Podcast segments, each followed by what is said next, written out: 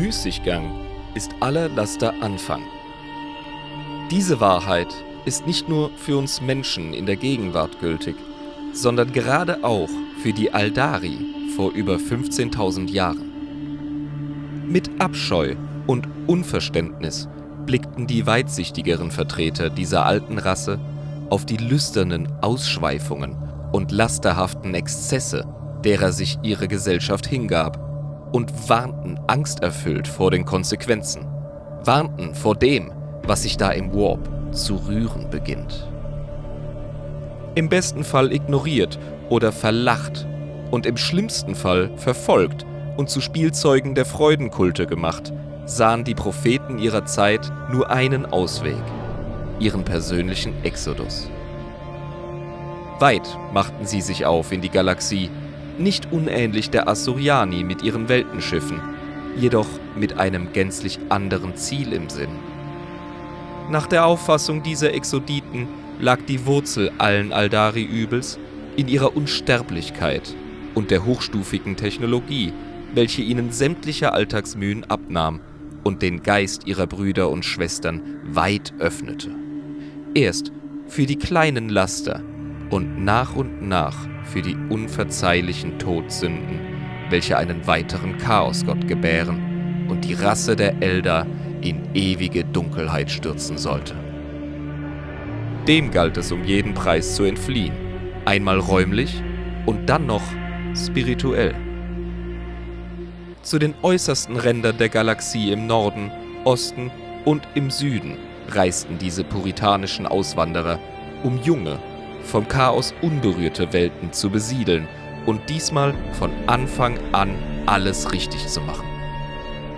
Vom Land sollten sie leben, durch ehrliche Hände Arbeit, sich Nahrung und Obdach schaffen und somit spirituelle Reinheit und Balance in ihrer Existenz zu erlangen. Auch der Tod sollte ihnen kein Fremder aus vergangenen Tagen mehr sein, sondern eine Alltagsrealität, die es zu respektieren und anzuerkennen gilt. So kommt es, dass ein gewisser Teil des Volkes der Aldari noch bis ins 41. Jahrtausend unbehelligt von den Angelegenheiten der großen Mitspieler des Settings ein ehrliches, naturverbundenes Leben führt, erfüllt durch alle Freuden und Sorgen, die ein Leben lebenswert machen. Willkommen im Exoditenstamm, liebe Zuhörer. Begleitet uns, Bruder Jabadiah und den alten Irschmael, in eine Welt frei von Smartphones und Verbrennungsmotoren. Packt mit an zum morgendlichen Scheunenbau und betet mit uns zum Weltengeist für eine gute Ernte. Folgt uns in die unschuldige und reine Welt der Exoditen der Aldari.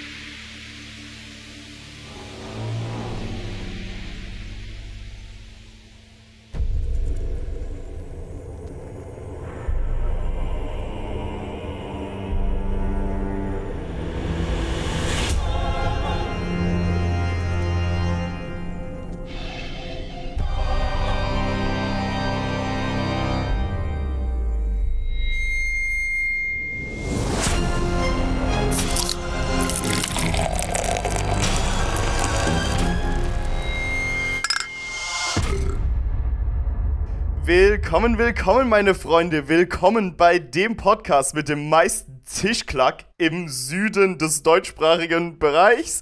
Äh, willkommen bei einer neuen Folge Adeptus Inepris, dem Warhammer 40k Lore Podcast mit Schuss. Hier ist euer geliebter und gewertschätzter Jabba und.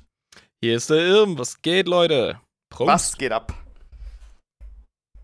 Das stimmt doch wahrscheinlich. Wir sind wahrscheinlich der Podcast mit dem meisten Tischklack im Süden im ja, Süden des deutschsprachigen ja, Bereichs. Das, ne? das hast du ganz hervorragend hochspezifisch ausgedrückt, damit uns bloß niemand juristisch ankragen kann. Das ist sehr gut gemacht, aber Gute ja, Arbeit. Ja, ich, ich äh, habe eine Vergangenheit mit, also ich will jetzt nicht sagen, dass ich eine Vergangenheit mit dem Gesetz habe, aber ich habe eine Vergangenheit und da habe ich gelernt, wie man sich auszudrücken hat, ohne dass man an Karren gepisst bekommt. ja. Ja, schön, dass wir wieder am Stissel sind. Soll ich dir gleich mal erzählen, was es Neues von der Community gibt? Ja, gerne. Bevor ich fragen konnte, eben, du bist heute so vorbrechend. Du hast richtig Bock, ne? Ja. Liegt es am warmen Wetter draußen? Bist du jetzt wieder so ein bisschen beflügelt, hier ähm, ich war ein Eis loszulegen? Essen. Ach Ich habe ja. einfach knaller, ja, zwei Bällchen riesengroß. Siehst du, genau diese Art von scheiß Smalltalk wollte ich vermeiden, indem ich direkt vorwärts gehe. Okay, jetzt mach weiter. Komm mal vorwärts. Wir haben Rezensionen auf Apple Podcast. Yeah, yeah. Yeah, endlich mal wieder. Hau mal Ja, raus. die Was Leute- gibt's denn da? Die Leute haben sich erbarmt. Die haben gedacht, Alter, Irm, hör auf zu betteln. Wir machen's hier. Alles gut. Und zwar hat ein Herr Ursaka E. Creed, hm, der Herr Hm. persönlich, ja, Oberbefehlshaber der Streitkräfte von Cadia, hat fünf Sterne vergeben mit dem Titel Tagesbefehl. Was ich von meinen Offizieren verlange? Nur, dass sie ihre Pflicht mit Feuer im Bauch, einem Gebet auf den Lippen und einer Folge Adeptus in Ebris in den Ohren befolgen. Großkastellan Ursaka E. Creed. Das ist Canon. Der hat es Das gesagt. ist Canon, das steht hier. das steht ja, was soll man dagegen tun? Meine, Eben. Ja. Dankeschön. Sehr, sehr lieb. Vielen lieben Dank. Wenn es jemand aufschreibt, ist es Canon. Bums aus, fertig. Dann haben Ab wir ins noch Lexikanum damit. vom Dennis Nivea, kein Schreibfehler. Volle Diskussion mit dem nötigen Punkt, Punkt, Punkt. Kam da noch was oder zeigt es mir Apple einfach nicht an? Egal, auch fünf Sterne. Mit Woo. dem schrieb, zwei Typen und eine super Supporterin reden mit gelockerten Zungen über 40k und der Welt, die dahinter steht. Die Lore steht im Vordergrund, diverse Ausflüge wie der Buchclub oder begleitete Gehversuche im Tabletop runden alles ab. Nur schade, dass bald die Inquisition mal bei denen klopf, klopf. Macht weiter so. Dankeschön, Dennis! Danke, äh, wir werden hoffen, dass es noch lange dauert, bis die Inquisition uns findet, aber ja, es ist nur eine Frage der Zeit, wir wissen ja, wie das ist. Ich habe ein paar Squatter aus äh, der Hive City bezahlt, dass die die im Kreis rumschicken, wenn sie nach dem Weg fragen. Wir sollten also noch mindestens zwei Jahre Ruhe haben. Das ähm, war die Community. Wir hatten einen asigeilen Stammtisch kürzlich. Du warst nicht da, selber schuld, haha. Ja, Ähm, ich freue mich auf den nächsten. Ansonsten wurden wir jetzt gerade vorhin von der Community zum Dawn of War Zocken herausgefordert. Also unsere Patreon-Mitglieder wollen tatsächlich, dass wir, in, dass wir sie in Dawn of War 1 vermöbeln. Habe ich die das wollen, richtig gelesen, Jabba? das sind Masochisten. Ich glaube, unsere Patronen sind einfach ein Haufen Masochisten, die gegen unsere stählernen Muskeln im Videospiel eigentlich nicht ankommen werden, aber es trotzdem versuchen wollen. Das werden Ja. wir auf jeden Fall mal machen. Das machen wir so bald wie möglich, würde ich sagen, als Community-Event. Vielleicht, äh, ja, wenn da jeder lustig ist drauf, hauen wir das noch auf den Patreon, damit es Leute, die es verpasst haben, dann sich nochmal anschauen können. Apropos äh, Patreon und so, haben wir noch einen neuen Patronen zu begrüßen seit letzter Woche? Das ist gut, dass du das ansprichst. Hätte ich fast vergessen. Ähm, und zwar, siehst du, ich gehe immer von den Namen aus, die auf Patreon stehen. Und da Mhm. steht nix. Gar nichts, kein Zeichen. Aber dann hast du Oh. Detektiv gespielt und hast mir gesagt, dass es wer?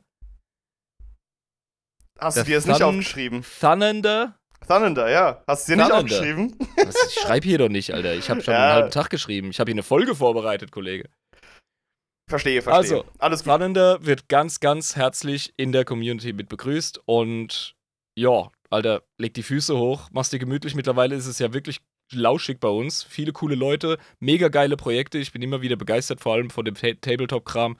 Aber ja, immer erzähl uns Neues, ne?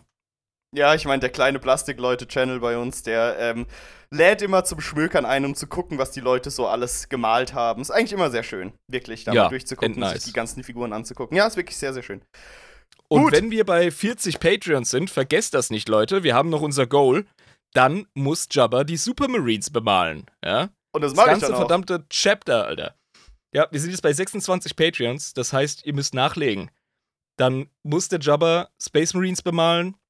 Ähm, ist uns Wumpe, ob wir Firstborn oder Primaris machen. Wir machen wahrscheinlich beides, einfach aus Prinzip. Und äh, ja, da lernst die du dann mal. Supermarines sind. Dann, ja, die Supermarines. Sie Ja. werden nur leichten Bammel kennen. Uh, uh. Freue ich mich sehr drauf. Also legt los, erzählt euren Freunden von uns und äh, kommt auf Patreon vorbei, zieht euch den Bonus-Content rein und helft uns, die Supermarines ins Leben zu führen. Denn erst wenn Jabba die Supermarines bemalt hat, darf er seine Kornarmee machen. Das ist richtig. Das war die Abmachung. Die haben wir Ja. intern äh, hinter Kulissen getroffen und deswegen schränkt euch an. Ich will auch irgendwann mal nach den Supermarines auch mal eine Kornarmee anfangen können. Aber das mache ich natürlich erst, wenn ich meinen Soll erfüllt habe. Übrigens noch eine Sache, was für die Community interessant sein könnte. Oh, äh, zum okay. Thema Buchclub. Voraussichtlich nächste Woche wird die Buchclub-Folge aufgenommen und hochgeladen werden, lieber Irm. Ich glaube, du hast das auch auf dem Schirm. Ähm, Das Buch, das wir besprechen werden nächste Woche, ist Der Unendliche und der Seher, zu Englisch The Infinite and the Divine, von Robert Rath. Gebt es euch noch, wenn ihr die nächste Woche Zeit habt. Ich hoffe, ihr habt schon angefangen irgendwie, weil das wird schon ein bisschen stramm. Aber ja, ich wollte es einfach euch noch rein, mal, Leute, zieht's euch rein. ich wollte es auf jeden Fall jetzt einfach noch mal gesagt haben, eine Woche vorher, damit die Leute äh, nicht irgendwie das wieder vergessen haben, dass das ja auch noch ansteht. Genau. Super. Und Ja, damit hätten wir das Büro hätten wir durch, oder? Genau, jetzt kommen wir zum äh, Teil der Soße. Ne? Die muss ja auch kommen. Mm. Dafür machen wir das Ganze ja, lieber Erm. Und ich würde sagen, bevor wir wirklich mit der Soße anfangen, möchte ich gerne, weil es ist so warm und es ist so schön, dass man einfach ein Getränk trinken will. Ist es nicht auch so bei dir? Ja, aufmachen, komm. Los, ans Mikro damit, mein Freund. 3, 2, 1, zisch, klack. Und schon wieder gesuddelt wie ihr Wutz hier. Ich muss mir eine neue Technik überlegen. Ernsthaft. Mhm, irgendwie schon, ne? Vielleicht hast du dein Mikro falsch oder so, ich weiß nicht. Ja, genau, pass auf, das. Mikro ist einfach direkt vor meiner Phrase, wie sich's gehört. Und dann muss ich das in so einem bescheuerten Winkel halten, das Bier. Da lasse ich mir mal was einfallen. Da musst du den äh, Ingenieursirm raushängen lassen. Und der Ja. muss sich mal ein bisschen was einfallen lassen, da wie man das gestalten kann. Aber ja, fangen wir an zu raten. Irm. Du hast mit deinem Ziel, die Traitor Primax durchzumachen, jetzt nicht wirklich, ähm, ja, wie soll ich sagen, hast nicht ganz eingehalten, weil wir immer wieder andere Sachen besprochen haben. ja, aber mein Ziel, dich ständig zu verarschen und hinters Licht zu führen, ist mega gut erreicht worden in den letzten Episoden. Sin schlacht im Warp und guckt sich je und hört sich jede Folge an und denkt so, haha, schon wieder. Ähm, ja, deswegen sage ich jetzt einfach trotzdem, wir sprechen heute über, und ich sag sogar direkt den Namen, weil ich jetzt einfach mal mein Warp-Gedächtnis benutze. Magnus the Red. Würde ich, würde ich direkt machen. Hätte ich noch Spaß dabei. Ohne Scheiß. Aber nein. Ach, verflucht. Äh, kannst du mir einen Tipp geben, ob es sich wirklich um einen Primarchen handelt heute? Es handelt sich nicht um einen Primarchen. Cool. Danke. Ich bin Äh. immer noch auf meinem Xenos-Trip. Immer noch auf dem Xenos-Trip. Immer, Immer, noch. noch Asi auf dem Xenos-Trip, Digga. Wir hatten. Ah, wir wollen heute über Orks reden. Wir könnten wirklich, wenn es nach mir geht, jede Woche über Orks reden. Aber nö. Auch nicht über Orks. Okay, Tyranniden hatten wir ja letzte Woche. Ähm. Ah. Ist es heute ein, eine Folge über die Exodites? Wir reden heute über die Exodites. Ah! Bing, bing, bing, bing, bing, bing. Woo! Geil. Ah. Ey, ohne Scheiß, ich habe mir wirklich überlegt, ob wir das Ratespiel irgendwann abschaffen. Aber jetzt hat's gerade wieder Spaß gemacht, ohne Scheiß. Ja, weil ich habe gedacht, ah, ja, äh, du musst mir ein paar Tipps geben. Ganz am Anfang, als wir über die grundsätzlichsten Sachen gesprochen haben, war das ja noch relativ gut Genau. machbar. Aber jetzt, wo es wirklich in Jetzt die Speziellen geht, ja, jetzt brauche Ja, ich Tipps. sonst, sonst ist echt unfair. Ja. Aber es hat ja funktioniert jetzt. Exodites, Genau. interessant. Ja. Unsere Baumschmuser, unsere, hey Jungs, also das finde ich irgendwie voll blöd, dass ihr da Leute äh, sexuell totfoltert in den Arenen. Wir gehen jetzt mal, ne? Ciao, Kakao. Tschö mit. Wow. ähm, ich habe ein anderes Bild von Exodites im Kopf, muss ich ganz ehrlich sagen. Eine auf Dinosaurier reitende äh, Gruppe von Elder auf äh, Dschungelplaneten, meinst du? Eisenfressende und nägelscheißende, miesfiese Kampfmaschinen sind das, Alter. Super coole, super coole Kampfmaschinen, ja. Ja. Also, ja gut. Exodites. Ähm, fangen wir von vorne an. Ich meine, das wäre gut, ja. dich. die Exoditen der Aldari, die haben die Geburt Slanesh wirklich vorausgesehen. Und haben auch gewarnt. Also standen wirklich so äh, mit der Glocke in der Hand, nackt auf der Straße und haben gebrüllt, das Ende ist nah! Während, alle Leute zu ihrem äh, Lieblingsdrogenclub gegangen sind, gerade so, was sind das denn für Idioten? Wo sie Ja, dann wieder Scheiß. zwei Monate Durchparty machen, ja. Der Esel wird mit riesen Augenringen zur fünften Disco geführt, weißt du?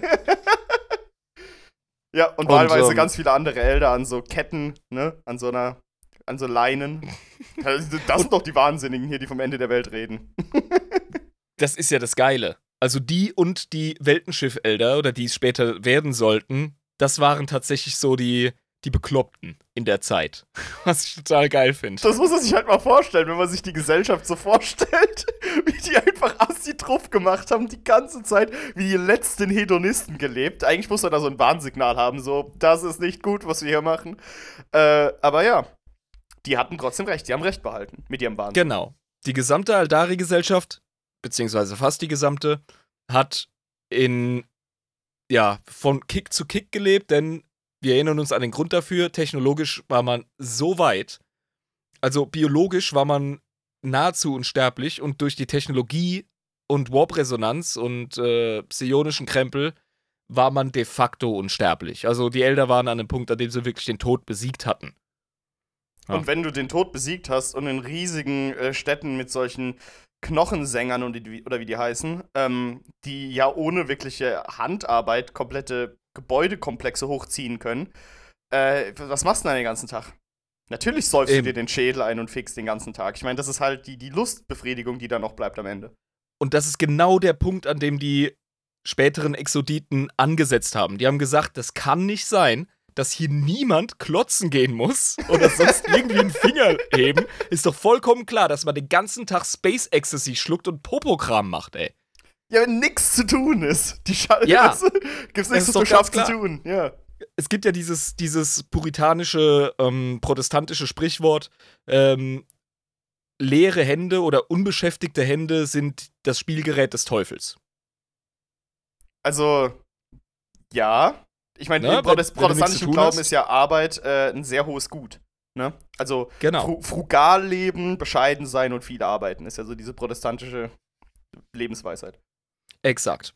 Und ja, das hat aber auch einen spirituellen Wert ähm, in der Hinsicht, dass man sich unverfügbar ähm, macht für den Teufel. Jetzt bei unserem tollen Christentum hier. Bei mhm. den Aldari haben die Exoditen, beziehungsweise die es werden wollten, genau dieselbe Meinung gehabt. Da haben gesagt, ey, das ist einfach ein geistiger, das ist ein ähm, spiritueller Verfall. Ja. Und abgesehen davon, dass es denen auch einfach ein bisschen zuwider war, was sie da gesehen haben, das war für die einfach Selbstbeweis, dass Gangs, die, ähm, keine Ahnung, wie bei uns die Jugendlichen einfach vorglühen, bevor sie in den Club gehen, so sind die mhm. Aldari einfach vorm Feiern nochmal irgendwie so als kleine Gang durch die Straßen und haben halt Leute tot vergewaltigt. Und das war dann halt so ein Punkt, da haben die gesagt, so wisst ihr was, wir finden das ein bisschen unethisch. Und dann haben alle Leute gesagt, Ethik? Was? Was habt ihr da gerade gesagt? Digga, ähm, wir sind unsterblich. Was interessiert's mich, ob ich die in Grund und Boden kille, die Leute, und dabei noch Bock hab? Äh, gut, die haben vielleicht ein bisschen dran zu schaffen, traumamäßig, aber verdammt normal hatte ich einen geilen Abend. Ja, es geht ja niemand wirklich drauf. Und es ist ja auch immer so, es geht um mich, meine Lustbefriedigung, weil ich bin ein Halbgott, so haben sich ja die Eltern gesehen, ne? Und das war immer so dieses hedonistische Selbstvergottungs-, äh, Selbstbeweihräucherungs-, Lustbefriedigungsding. Ja. Du rückst als Individuum für dich selber immer mehr in den Fokus, das ist absolut richtig. Und man hat natürlich dann eine ganze Kultur daraus gesponnen. Natürlich erzählen wir jetzt eine Geschichte wieder, die wir schon dreimal erzählt haben jetzt äh, bei den Drukari war sie auch nochmal da, mhm. aber die ist halt so essentiell, es ist einfach die Elder-Urgeschichte. Ja?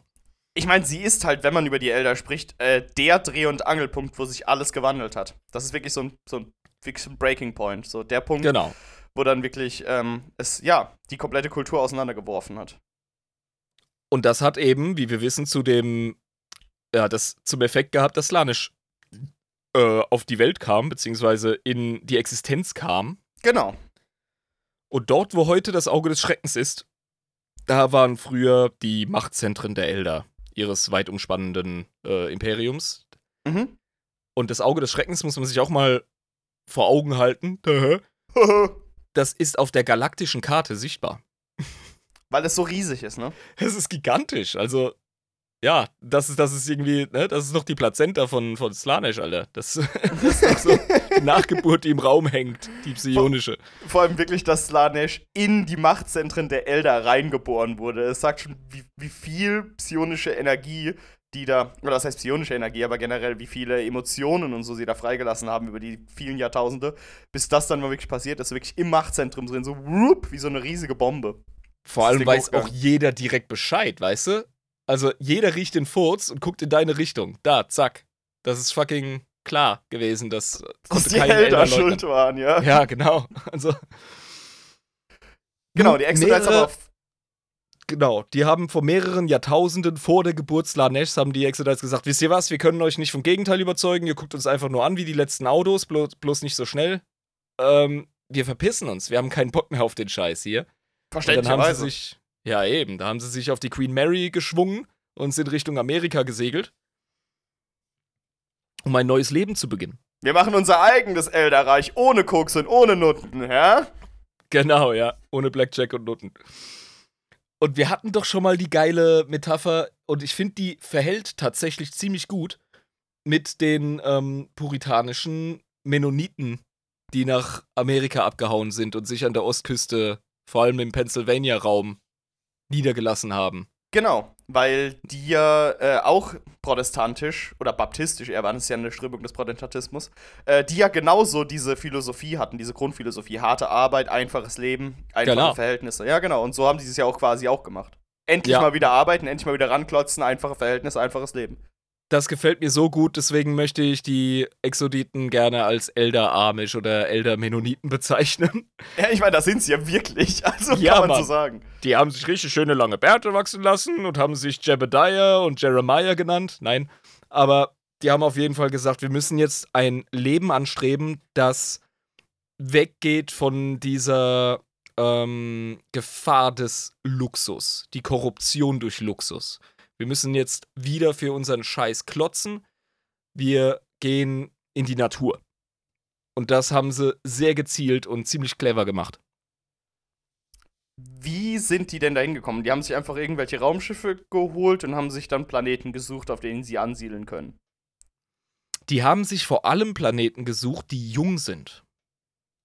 Die noch nie bevölkert waren, meinst du? Ja, genau. Also erstmal muss man erwähnen, die Exoditen sind die zahlenmäßig kleinste Fraktion der Aldari. Abgesehen von den Harlequins, aber das ist eine eigene Kiste. Genau, aber von den drei großen Fraktionen, die man so sagen kann, also von Drukari, mhm. von den ähm, Weltenschiff-Elder und eben dann die Exodites sind die die kleinste Fraktion dieser drei. Genau, wir haben Drukari, wir haben Assuriani, das sind die Weltenschiff-Elder. Ja. Wir haben mittlerweile Inari, aber das ist mehr ein Kult. Das sind ja äh, die Leute vom Kult vom Todesgott Inyat. Die das sind ja hauptsächlich Weltenschiff-Elder. Das ist ein Mischding. Da sind alle am Start. Aber dadurch, dass, äh, dass Asuriani natürlich zahlenmäßig die größten sind von den Weltenschiffen, denke ich, liegt es in der Natur der Sache, dass bei den Inari überwiegend, ja, Weltenschiff-Elder sind. Aber das ist halt so ein, so ein Mischding. Und da, dann sind im Grunde die dritte ältere Fraktion sind die Exoditen, über die wir heute sprechen, genau.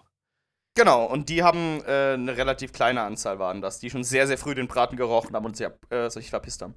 Genau, die haben gesagt, hier, ich brauche kein Smartphone mehr, ich nehme jetzt mein Nokia 3210 und das langt, damit kann man mich anrufen. Und mhm. haben sich Welten gesucht, die wild sind.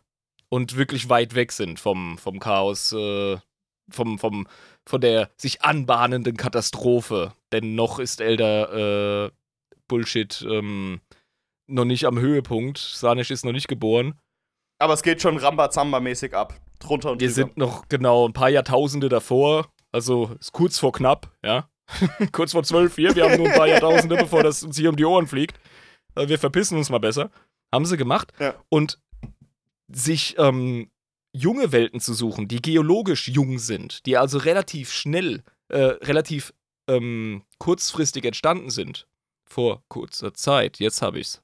So äh, wie die Welt, die Erde, auf der wir uns gerade befinden, äh, zur Zeit der Dinosaurier. Ne? Sehr jung. Ja. Sehr einfach, sehr, sehr viel Natur. Nur Natur eigentlich. es kann nur nichts anderes. ja, ja, genau, ja. genau. Das ist eine Voraussetzung. Es muss deshalb äh, ein recht junger Ort sein, weil er frei sein muss von Chaoskorruption. Und die entsteht relativ automatisch zu einem gewissen Grad, wenn du ähm, warp-resonantes, intelligentes Leben auf einem Planeten hast. Und wenn es eben noch nie einen Fuß auf diesen Planeten gesetzt hat, kann es natürlich auch keine Warp-Shenanigans auf diesem Planeten geben. Genau. Also ein reiner pra Planet quasi. Ein, ein ja. un unbehauener Planet, den man quasi zu seinen zugunsten äh, nicht wirklich formen kann, aber das ist ja auch nicht ihrer, ihr, ihr Zweck oder so, das wollen die ja gar nicht, aber dass sie quasi diesen Gefahren nicht ausgesetzt sind von außen. Es geht einfach um ein weißes, blankes Blatt Papier, einen jungfräulichen Planeten, wo man Garten Eden-mäßig einfach von vorne anfangen kann. Ziemlich coole Idee eigentlich, grundsätzlich. Ist eine geile Idee und die haben es auch so hardcore durchgezogen. Also, die wollen halt wirklich eine puritanisch naturverbundene Lebensweise führen. Und ähm, das machen sie seit M26. Also seit dem 26. Jahrtausend imperialer Zeitrechnung. Ah ja, gut, die sind also jetzt knapp 15.000 Jahre am Schaffen. Jetzt, zur jetzigen ja. Zeit. Ja. Die ähm, Exoditen, die organisieren sich in Stammesgesellschaften. So wie die Orks quasi. Oh, ui, ui, ui, ui, ich würde das Fass aufmachen und sagen, sie sind direkt miteinander vergleichbar. Nee, ähm, nee äh, es ist, äh, also die, die, sind quasi in, in äh, Stämmen, die sich auf einem gleichen Planeten ansiedeln, aber halt trotzdem irgendwie Handel miteinander treiben und nicht so wirklich viel Streit miteinander haben, oder ist das so? Weiß nicht. Ich kann mir nicht vorstellen, ja. dass sie sich gegenseitig bekriegen oder so, die Stämme. Nein. Denn Aldari sind, ähm, was das Leben anderer Eldari angeht, immer mit Skrupel behaftet, das auszulöschen. Die gehen ungern gegeneinander in Krieg. Ähm, vor allem Exoditen unter sich, die auf einem Planeten leben. Äh, das, sorry, da hast du sowieso ein ziemliches Gemeinschaftsgefühl, denn der Planet wird als ein Wesen wahrgenommen. Also die sind ziemlich, ziemlich ähm, naturverbunden. Und spirituell Und auch vor allem dann. Absolut, genau. Als ein und Wesen, okay. Eben, ja. Und diese Stammesgesellschaften, die werden auch meistens äh, einem König untergeordnet. Auf dieser Exoditenwelt. Okay, das heißt, du hast ähm, verschiedene Königreiche, kann man so sagen, diese Stämme. Ähm, und Im, Im, Regelfall hast du einen, einen Herrscher oder eine Dynastie, die diesen Planeten ähm, in Anführungszeichen verwaltet, ist ein ganz dummes Wort für Exoditen. Aber Aha. stell dir das vor wie einen keltischen Großkönig, der da ist, damit er da ist. Und ansonsten machen die Clans, was sie wollen. Okay, verstehe. So kann man ja? sich das vorstellen mit dem mit der Dynastie und den Stämmen. Ja. Ja, genau. Würde ich wirklich ganz direkt mit Kelten vergleichen. Die haben sowieso, äh, abgesehen davon, dass Elder generell einen ziemlich keltischen Einschlag haben, bei den Exoditen merkst du es noch mehr. Und mhm ja, die äh, Stämme, die, die haben hin und wieder auch so Stammesfäden. Das ist normal. Ja? Also, das, das macht man so, ja. Selbst unter Aldari. Also manchmal gibt es einfach enorm wichtige und unverhandelbare Konflikte und die musst du klären. Aber diese Fäden gehen im Regelfall sehr gemäßigt vonstatten. Also da finden jetzt wirklich keine krassen Vernichtungskriege statt oder gar wirklich zu blutige Konflikte, die ähm, das Gleichgewicht dieses Planeten wiederum stören würden. Das würde keinem Exoditen im Traum einfallen, das zu riskieren. Also das ist relativ äh, auf einer relativ kleinen Ebene passiert das Ganze. Also das ist runterskaliert. Es ist nicht so, dass sie da irgendwie einen Weltkrieg starten würden. Das ist nicht das, was sie wollen. Gibt's kein Beispiel für, nein. Und das ist wahrscheinlich auch einer der äh, Gründe für so einen König. Dass er es quasi ordnen kann. Falls es ein bisschen zu viel Streit gibt, kann er sagen, hey Leute, chillt mal, alles gut. Ja, dass die halt einfach nicht zu krass eskalieren, falls sie sich doch mal irgendwie im Hass verlieren sollten. Was wirklich selten ist, weil die sind emotional ausgesprochen ausbalanciert. Die sind super based, ey. Gut, und das heißt, äh, die haben alle so ihre Sachen, die so gut können, die Stämme, und dann nutzen die halt wahrscheinlich Handel oder Kommunikation miteinander, um irgendwie ihr Leben am besten und schönsten zu gestalten auf dem Planeten zusammen. Tatsächlich macht die Stammesgesellschaft am meisten Sinn für die Exoditen, weil sie technologisch ähm, sich ja bewusst so runter ähm, runterregeln, dass ähm, du diese vereinzelten Stämme weit strecken musst über verschiedene Biome auf dem Planeten, um eine verhältnismäßig stabile, größere Gesellschaft überhaupt aufrechtzuerhalten. Mhm. Also diese Stammesorganisation ergibt für dieses Tech-Level einfach Sinn, damit du die Ressourcen besser nutzen kannst. Weil Hätte die ich ja, es gesagt. Weil die ja definitiv runtergedampft sind. Wie machen ja. das eigentlich die Exoditen? Ähm, auszumachen, welche Technologie erlaubt ist, sage ich jetzt mal in Anführungszeichen, und welche schon zu techig ist. Ist das gibt's das da so? ist eine ganz hervorragende, sehr spezifische Frage, die ich dir beim besten Willen nicht beantworten kann. Ich Weil, würde das. Das frage ich mich halt. Ja, frage ich mich jetzt auch. Dankeschön. du, äh, ich würde das in die Hände der Schamanen legen, von denen ich auch nicht weiß, ob sie in der Form existieren. Aber, ähm, das heißt, die haben da wahrscheinlich so Gelehrte, Tech-Gelehrte, Ja, man könnte sie sicher. Tech-Priester nennen. Äh, und die Also- ähm, machen aus, was quasi an Technologie okay ist und was zu, uh, das könnte uns wieder in Abhängigkeiten führen und in äh, Luxusleben und so, in Lotterleben. Halt die Frage bitte noch fest. Ich glaube, wir können später in der Folge können wir die besser gemeinsam erläutern. Okay, alles klar. Also Stammesfäden, wie gesagt, brechen hin und wieder aus, geht aber sehr zivilisiert vonstatten. Da gibt es zum Beispiel dieses eiserne Gesetz, das bei allen Exoditen gleich ist, dass du gar nicht niederschreiben brauchst, weil sie gar nicht auf die Idee kämen, es zu brechen. Bei diesen Stammeskriegen werden Nahrungsvorräte des äh, gegnerischen Stammes nicht angepackt. Also werden weder geklaut noch äh, verdorben oder angezündet und auch Herden werden nicht angerührt. Das ist tabu. Weil das eben äh, viel zu heilig ist. Ja, eben. Das ist, das ist etwas, das ähm, ist größer als die Stämme selbst. Das ist heilig, exakt. Das ist als Kriegsherr nicht deine Entscheidung, sowas anzurühren. Das maßt du dir nicht an. Mhm. Weil es kommt ja, wie gesagt, aus dem Planeten und der Planeten ist ja eine eigene göttliche Wesenheit. Du kannst, ja Genau. nicht, kannst ja nicht Gott beklauen. Das geht ja nicht. Ist ja Wahnsinn. Ja. Ja, die haben diesen, diesen Erdenmutter-Religions-Dings da haben sie am Laufen, weißt du? genau, und wenn du die Erdenmutter beklaust, dann kommt die Erdenmutter mit einem Schlappen ne, die Treppe hoch, schreit erstmal, klopft an die Tür. Wenn du dann kleinlaut aufmachst, kriegst du erstmal einen durchs Gesicht gewatscht. Und das wollen die ja Fuck, nicht. ey. Stell dir vor, du hast einen Baba Imbiss und eine Erdenmutter, ey, du kriegst den ganzen Tag nur aufs Maul. Gürtel und Schlappen. Wird die ganze Zeit ausgezogen in die Hand. der Chankler und der Gürtel, ey. ja, genau. Aber ja. Also demnach, was mir halt auffiel bei der Recherche, die verdammten Exoditen, die sind tatsächlich, auch wenn sie sehr stark angelehnt sind an romantisierte amerikanische Ureinwohner, so ein bisschen, muss ne? man, ja, definitiv, muss man dennoch sagen, die gehen viel zivilisierter miteinander um. Ich habe mich mal eine ganze Weile für amerikanische Indianer interessiert und äh, als ich da so tiefer reingelesen habe, dachte ich mir so, oha! Also der Mythos vom edlen Wilden, ne, wie du ihn kennst, so aus ähm, Ja, Letzte das ist- Mohikaner Ja, und so. das ist ja fast so, als wären Menschen überall auf der Welt Menschen.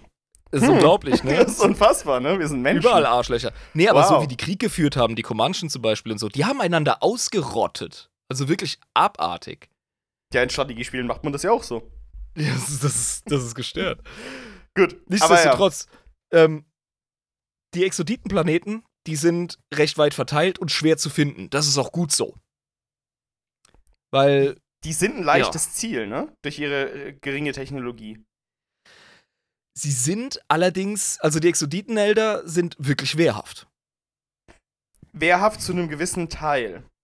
Weil, also haben sie da so, so, so interplanetare Schüt Geschütze, die irgendwie Schiffe runterschießen können oder so ein Zeug? Pass auf, die haben schon Tech. Also die, die rennen nicht irgendwie äh, mit, ähm, mit, mit Steinpfeilspitzen und Das, war, das weiß Bogen ich. durch die Gegend. Also ich meine, Ja, ja. äh, deswegen habe ich ja vorhin die Frage gestellt, ab wann ist es zu tackig und ab wann eben nicht und wer entscheidet das? Wahrscheinlich, wie gesagt, so ein Schaman, aber ähm, so, trotzdem haben sie sich ja selbst ein äh, ne Handicap gegeben, dadurch, dass sie eben nicht so viel Technologie verwenden. Und ich kann mir vorstellen, dass ein voller Angriff, der wirklich gezielt diesen Planeten einnehmen will, dass die da relativ große Schwierigkeiten haben, sowas abzuwehren. Im Gegensatz zu jetzt anderen Völkern, die alle Technologie benutzen, die ihnen zur Hand liegen. Die werden auf jeden Fall Vollgas geben müssen bei der Planetenverteidigung, das ist richtig. Und das machen sie auch jedes Mal. Also da gibt's nur an und aus. Da gibt's nur extrem. Müssen sie auch, weil die haben ja nicht viel. Ja. Das bringt mich jetzt wieder zu den verdammten amerikanischen Ureinwohnern, Ja, Weil- erzähl. ähm, den, den europäischen Siedlern fiel auf, dass die Leute, wenn sie Krieg geführt haben, nicht nur untereinander, sondern eben auch mit den Siedlern, ähm, dass die halt wirklich immer Vollgas gemacht haben. Also wirklich mit zu Tode foltern und äh, umbringen und kaum Gefangene nehmen, außer halt Frauen klauen oder sowas. Und Vollgas geben halt. Die, kann, die haben das nicht gecheckt, wenn man sich ergeben hat. Und dann hat man irgendwie rausgefunden mit der Zeit, das gibt's bei denen gar nicht. Es gibt halt Krieg. Ja, und es gibt keine Gefangenschaft. Und bei denen ist wohl, äh, wenn du, ne, wenn so ein Kleinstamm den anderen Kleinstamm den Krieg erklärt, ist es offenbar wirklich ein Krieg um die Existenz. Also, so musst du dir das auch bei den Exoditen vorstellen, weil da kommen wir noch zu. Warum gehen- genau das so ist. Die gehen keinen Schritt zurück. Wenn du sie angreifst, dann entweder Na, Planetenverteidigung oder Auslöschung. Die geben nur Vollgas. Okay. Und das macht sie unter anderem so gefährlich. Ähm, die kennen halt dieses, weißt du, Weltenschiff-Elder, die Asuriani, die sind bekannt dafür, dass sie sich strategisch zurückziehen. Immer und immer wieder.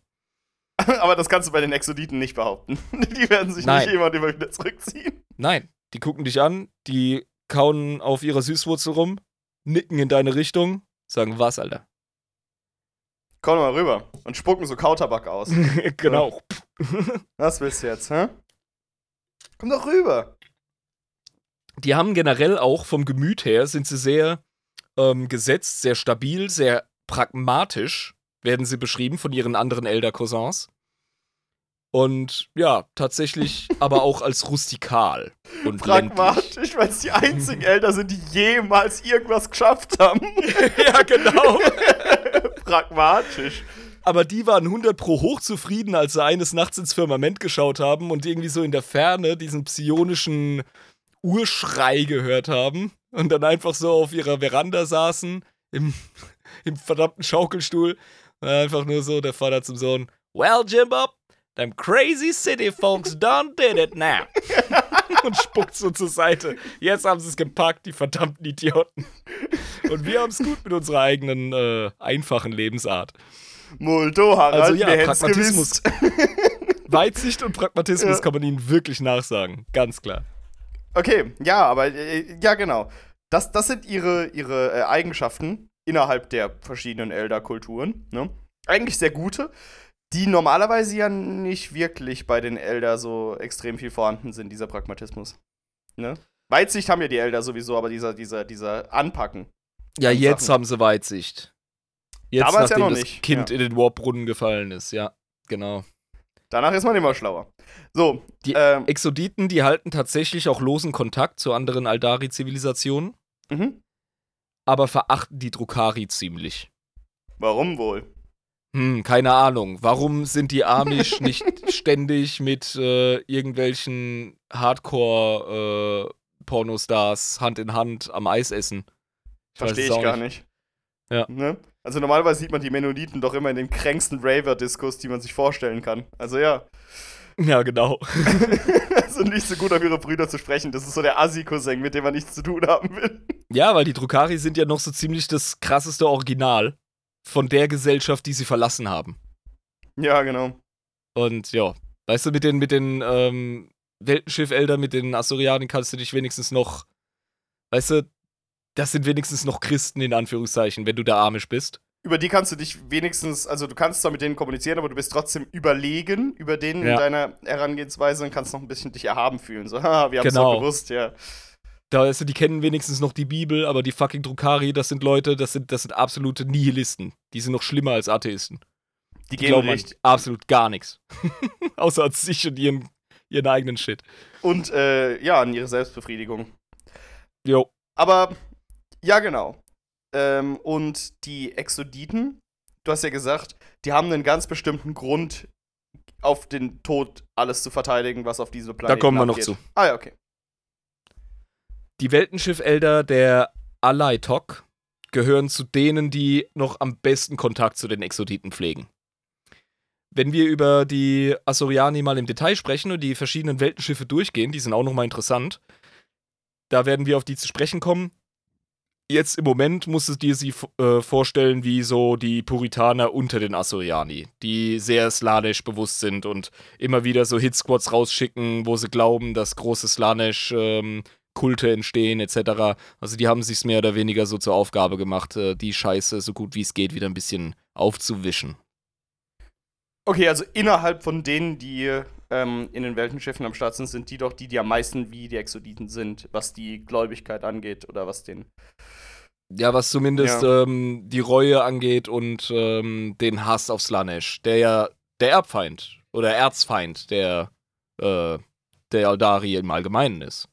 Genau, und wie gehen die Exoditen eigentlich damit um, dass Lanesh die ganze Zeit ihre Seele snacken will?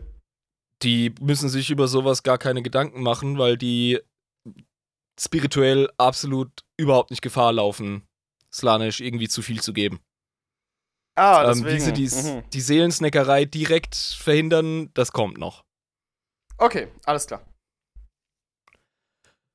Nun, ähm, Technologie, ne? Haben wir jetzt schon dreimal angerissen. Hier Psychoplastine, wie zum Beispiel das bei den Asuriani weit verbreitete Phantomgebein, das ist der Ravebone, Mhm. sind selten. Finden aber Verwendung. Okay, inwiefern finden die Verwendung? Für fancy Bullshit, wie zum Beispiel, keine Ahnung, wenn du auf deinem großen Apatosaurier eine fette Waffenplattform brauchst, weil einfach Orc Wars immer wieder zu nah an deinem Planeten rumstreifen, dann klatschst du da halt sowas drauf. Dann beißt halt einen sauren Apfel, benutzt das halt. Ja. Ja, sicher. Oder wenn du irgendeine krasse Elitegarde brauchst, in der, die Rüstungen brauchen. Ja, ähm, du brauchst ähm, ähm, den, das Phantomgebein für die Herstellung von Handfeuerwaffen, die sie auch, ja, in großen Mengen verwenden. Also die Shurikens, die sie da losschießen. Die schießen ja Mhm. diese monomolekularen Scheiben da durch die Gegend. Mhm, genau. Ähm, das wird alles verwendet von den Exoditen. Was ihre Wehrhaftigkeit angeht, sind sie nicht technophob. Die sind pragmatisch, ganz klar. Es geht um die Lebensweise, wie sie ihren Alltag bestreiten, wie sie ihr Futter herholen und wie sie durch, die, durch den Jahreszyklus gehen. Da, da geht es ihnen um die Einfachheit, dass sie einfach mit dem Puls des Planeten leben. Es ist kein schierer Dogmatismus, der sie antreibt, sondern es ist eben Mhm. die, der, erstens der Pragmatismus, äh, der halt notwendig ist, um wehrhaft zu bleiben. Deswegen benutzen Ja. sie halt eben diese Technologie, aber auch eben dieses Gewahrsein, was zu viel Technologie be bedeutet. Es ist jetzt nicht so, dass sie dogmatisch sagen, zu viel Technologie ist jetzt erstmal per se schlecht, sondern die sagen, wartet, wartet mal kurz, Leute. Wir wissen ganz genau, was passiert, wenn wir es zu weit treiben. Also chill, vorsichtig, gucken, wie weit wir gehen können. Eher so nach Der- dem Motto. der Pennsylvania Deutsche Bauer in Amerika, der macht natürlich streng seinen Gottesdienst, aber der geht mit seinem Kind auch ins Krankenhaus, wenn's Fieber nicht runtergeht. Oder die haben ja auch alle vollkommen klar. Brillen auf, weil du bist ja, Ja, blöd, genau. wenn du nicht zum Optiker gehst. So, hä? Das ist ja okay. Ja, sicher. Exakt. Also da ist der Pragmatismus drin, bei aller Liebe zur Tradition beziehungsweise zur einfachen Lebensart. Wären sie traditionsbewusst, wären sie wahrscheinlich eher Drukari. Aber du Mhm. verstehst schon, wie das funktioniert. Wenn Onkel Jenkins halt die Sense nicht mehr sieht, ja, braucht er eine Brille. das ist ganz klar. Mein Daddy sagt nichts mehr. Beim Der Optiker, brauchte Nasefahrrad, braucht der. wo die Leute nur Englisch reden. Excuse me, what you say? Dann kommt er mit seinem Pennsylvania Deutsch. ja, Mann. Ähm, äh, ja. dort, wo, wo das Phantomgebein nicht verwendet werden kann, da verwendet man halt ganz breit die sogenannten Drachen. Große Reptilien, welche von den Exoditen weitläufig eingeführt worden waren. Die haben sie wahrscheinlich irgendwo auf einem dieser unberührten Planeten gefunden und haben gedacht, ah, die domestizieren wir jetzt erstmal hier. Die sind, die sind nützlich, die sind cool. Da ist so ein Punkt an der Lore, den finde ich ein bisschen schwach, da müssen wir drüber reden. Die Domestizierung der Drachen, oder was? Ja, ernsthaft. Also ich finde ich find Exoditen und Dinosaurier, das Ding, finde ich geil. Finde ich richtig cool. Mhm. Aber irgendwann ist äh, GW offenbar aufgefallen, oh fuck, wie kann es denn sein, dass auf jedem Exoditenplaneten Dinosaurier sind? Und deswegen haben die gesagt, ja, die haben sie halt äh, mitgeschleppt. Haben sie mitgenommen. Ja. So, so Archinoa-mäßig. Wo ist der Platz Und- für die ganzen Dinosaurier gewesen? Das ist ja Wumpe und wenn sie nur Eier oder das Genom mitgenommen haben, das ist ja relativ egal. Da geht es mir einfach darum, wenn die doch so naturbewusst sind. Was machen Dinosaurier mit einem Ökosystem, wenn du die da reinhaust? ja, wohl ein Ökosystem, das so gut funktioniert, wie es halt ist, kaputt machen. Und eigentlich ist ja das genau etwas, was sie vermeiden wollen. Die Ökosysteme Das ist- zerstören. Ja. Ja, das ist einfach, das ist ein bisschen haarig für mich. Also, ich fände es fast cooler und äh, irgendwie auch 40k-iger, wenn man einfach als Regel aufstellen könnte, zu sagen, in der Regel, im Normalfall, geht fast jeder Planet durch eine Dinosaurierphase. Und, das wäre so geil. und da ja die Exoditen äh, immer zum sehr jungen Zeitpunkt, wo aber trotzdem sehr, sehr viel Pflanzenzeug schon auf dem Planeten ist. Ne? Also, Genau. der Zyklus ist schon so weit abgeschlossen, dass jetzt die Dinosaurierphase kommt. Und genau da gehen die Exoditen immer runter, weil das die Planeten sind, die sie am coolsten finden. Das wird ja dann Sinn Das- ergeben. Das wäre das wär cool. Da könnte man natürlich auch argumentieren, wie albern ist es. Ja, einfach zu sagen, jeder Planet hat irgendwann Dinosaurier. Aber albern das, ist geil. Das, das wäre das wär albern 40k cool. Ja. So, ey, Fun Fact. Etwas, das wir jetzt überhaupt gar nicht nachweisen können, weil wir einfach, ne? Aber ja, offizielle Lore ist halt, die haben die mitgenommen. Und deswegen haben sie halt Dinosaurier. Haben sie Mhm. entschieden, das ist das, womit wir arbeiten wollen. Das sind unsere neuen großen Fahrzeuge und äh, kleinen Fahrzeuge und unser Vieh. Ich meine, Dinosaurier sind auch mega cool, musst du zugeben. Ja, logisch. Wie gesagt, der, der Fakt, dass es Dinos sind, finde ich der Bringer. Das, da bin ich ein Fan von, wirklich. Riesig. Ja, ich finde das total geil. Ja. Nur die Erklärung. Nee. Schreibt uns eure Meinung. Ernsthaft, das würde mich interessieren. Genau. So. Dementsprechend, was die Viecher so abwerfen, das wird halt verwendet. Ja, also Dino-Haut, ja, die Schuppen für Rüstungen, Zähne als Trophäen oder irgendwelche heiligen Relikte oder sonst irgendwas. Äh, Exoditen haben ständig irgendwelchen Echsenkram an sich, weil sie halt einfach in Einklang mit diesen Drachen leben, wie sie sie nennen. Schlachten die die auch oder warten die, bis die in Ja, ja. Alterstod sterben? Achso, die schlachten die auch einfach. Okay, verstehe. Ja, ja. Die, also, die ernähren sich auch von deren Fleisch und Blut. Das heißt, das, Das ist, jetzt, also- das ist kein veganer Hippie-Kult, sondern das sind Nein, äh, nein. pragma pragmatische, in Natur lebende äh, Elder. Genau, genau. Gut, Doch ich würde jetzt mal. zum Shire-Fest gibt's auch ein Leverwurst bei ja, denen. Mann. So, und die, was es jetzt auch bei uns gibt, ist noch äh, ein Getränk, würde ich sagen, oder? Weil Bier trinke. Beer Drinker. Okay, gut. Bist du bereit? Jawohl. Up. Ziehst klack. Oh, es ist aufgetischt.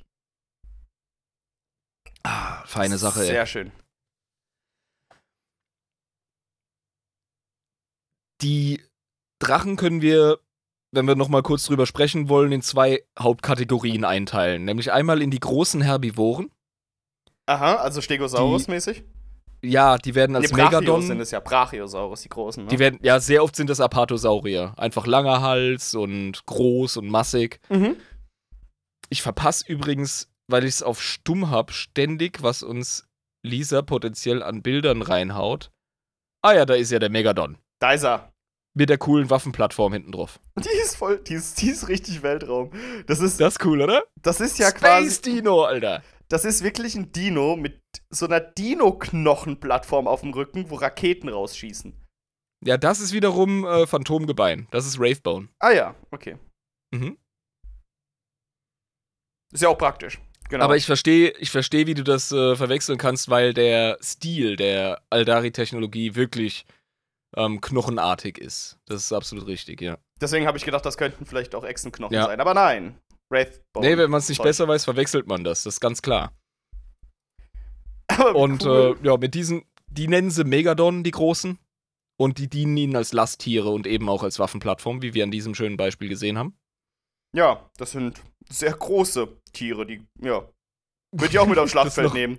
Das ist so, so wie Hannibal ja. mit den Elefanten. Bisschen. Ja, weißt du, ich muss mir so einen Krieg mit gegen Exoditen muss ich mir ein bisschen vorstellen wie, ähm, wie bei Avatar. Weißt du? Mhm. Ja, die blauen Männelchen. Ja, genau. Also, keine Ahnung. So äh, Exoditen-Elder, die einfach auf einem Ankylosaurier übers Schlachtfeld poltern und das Vieh einfach mit seinem Hammerschwanz so die Leute wegkegelt. Das, also, sorry, wie geil ist das denn? Dinos in Space. Das ist einfach cool. Dinos Ja. in Space. Was gar nicht so unwahrscheinlich ist. Wir haben extrem viele habitable Planeten in, in, unsere, in unserer Galaxie. Bestimmt sind da gerade irgendwo Dinos am rumlaufen oder irgendwelche, die so 100 aussehen. Pro, erzähl mir nix, Alter. Ohne Scheiß. Beweis mir das Gegenteil. Beweist jeder uns das Planet geht- Gegenteil. Jeder Planet geht durch eine Dino-Phase. Bums aus, fertig. So. Ja, das ist Canon in der echten Welt. Gut. Die kleineren, äh, flinken Fleischfresser, die den, dienen den Drachenrittern als Reittier. Den Drachenrittern. Huhu. Ja, Mann. Aragon. Dragon Knights. Und ähm, die Drachenritter sind halt Dudes, die auf Karnivoren reiten. Auf so T-Rexen und so. Ja, genau. Alter. Wie cool ist das denn? Das sieht nice aus, oder? Da bist du auf so einem riesigen Carnivore, ja? So, Ja. ein- so ein Stegosau, äh, nicht, äh, nicht äh, Stego, sondern äh, so, so diese, diese anderen. Wie hießen die? Spirosaurus? Sehr, sehr Kannst cool. du machen. Du kannst Raptoren-ähnliche Viecher nehmen. Also es gibt verschiedenste Variationen. Generell finde ich Exoditen halt cool, weil du unheimlich kitbashen kannst. Es gibt nämlich keine Modelle für die. Ja, ja. Und deswegen bin ich Ach auch, so, ähm, gar keine. keine Ahnung. Ich hätte eigentlich gesagt, so Exoditen verwenden nicht unbedingt immer Dinosaurier, sondern einfach die Fauna des Planeten, auf dem sie hocken, weißt du? Mhm, mhm, ja. Da können sie halt meinetwegen, keine Ahnung, Exoditen-Mammutreiter oder sonstige Viecher, die du dir ausdenkst, ja? ja, wie Es cool. müssen nicht immer, es müssen nicht immer Dinos sein, meiner Meinung nach. Aber klar, ist es halt der Gipfel der Coolness. ja, ich meine, Dinos sind halt wirklich cool, aber so Mammuts kann ich mir auch gut vorstellen mit Exoditen Oder? drauf. Ja, Ja. mega. Oder so Oder generell, riesige Tausendfüßler, weißt du? So ein bisschen wie so ein katachanischer Teufel oder wie die heißen. generelle Großfauna. einfach, kann man sich da gut vorstellen, einfach. Genau. Sehr cool. Oder wie die Waagreiter von Tolkien aus so Gen- großen Wölfen. Das wäre auch nochmal voll so dunkelelfmäßig und so, ja, eben. Genau, alles, alles, was es in dieser Art und Weise ist. Oh, wie cool, ey. Also generell haben mega. Exoditen einfach einen heftigen Waldelfen-Vibe. Bloß auf Dinos. Bloß halt in Space. mit Knarren auf Dinos. Ah, wie cool, ey. Total gut. Mega geil. Genau, und ähm, die militärische Stärke der, ähm, der Exodites wird aber wirklich nur bei Angriffen auf den Planeten wirklich verwendet. Also die haben ja auch keinen Grund auf dem Planeten, außer bei Orc Wars oder so, die da vielleicht mal passiert oder irgendwelchen Inkursionen von Orks. Ähm, Was ja auch. Ach so, du meinst, ja, okay, wenn ein Planet Ork verseucht ist, dass hin und wieder Orks aufkeimen wie eine Genau. Entzündung.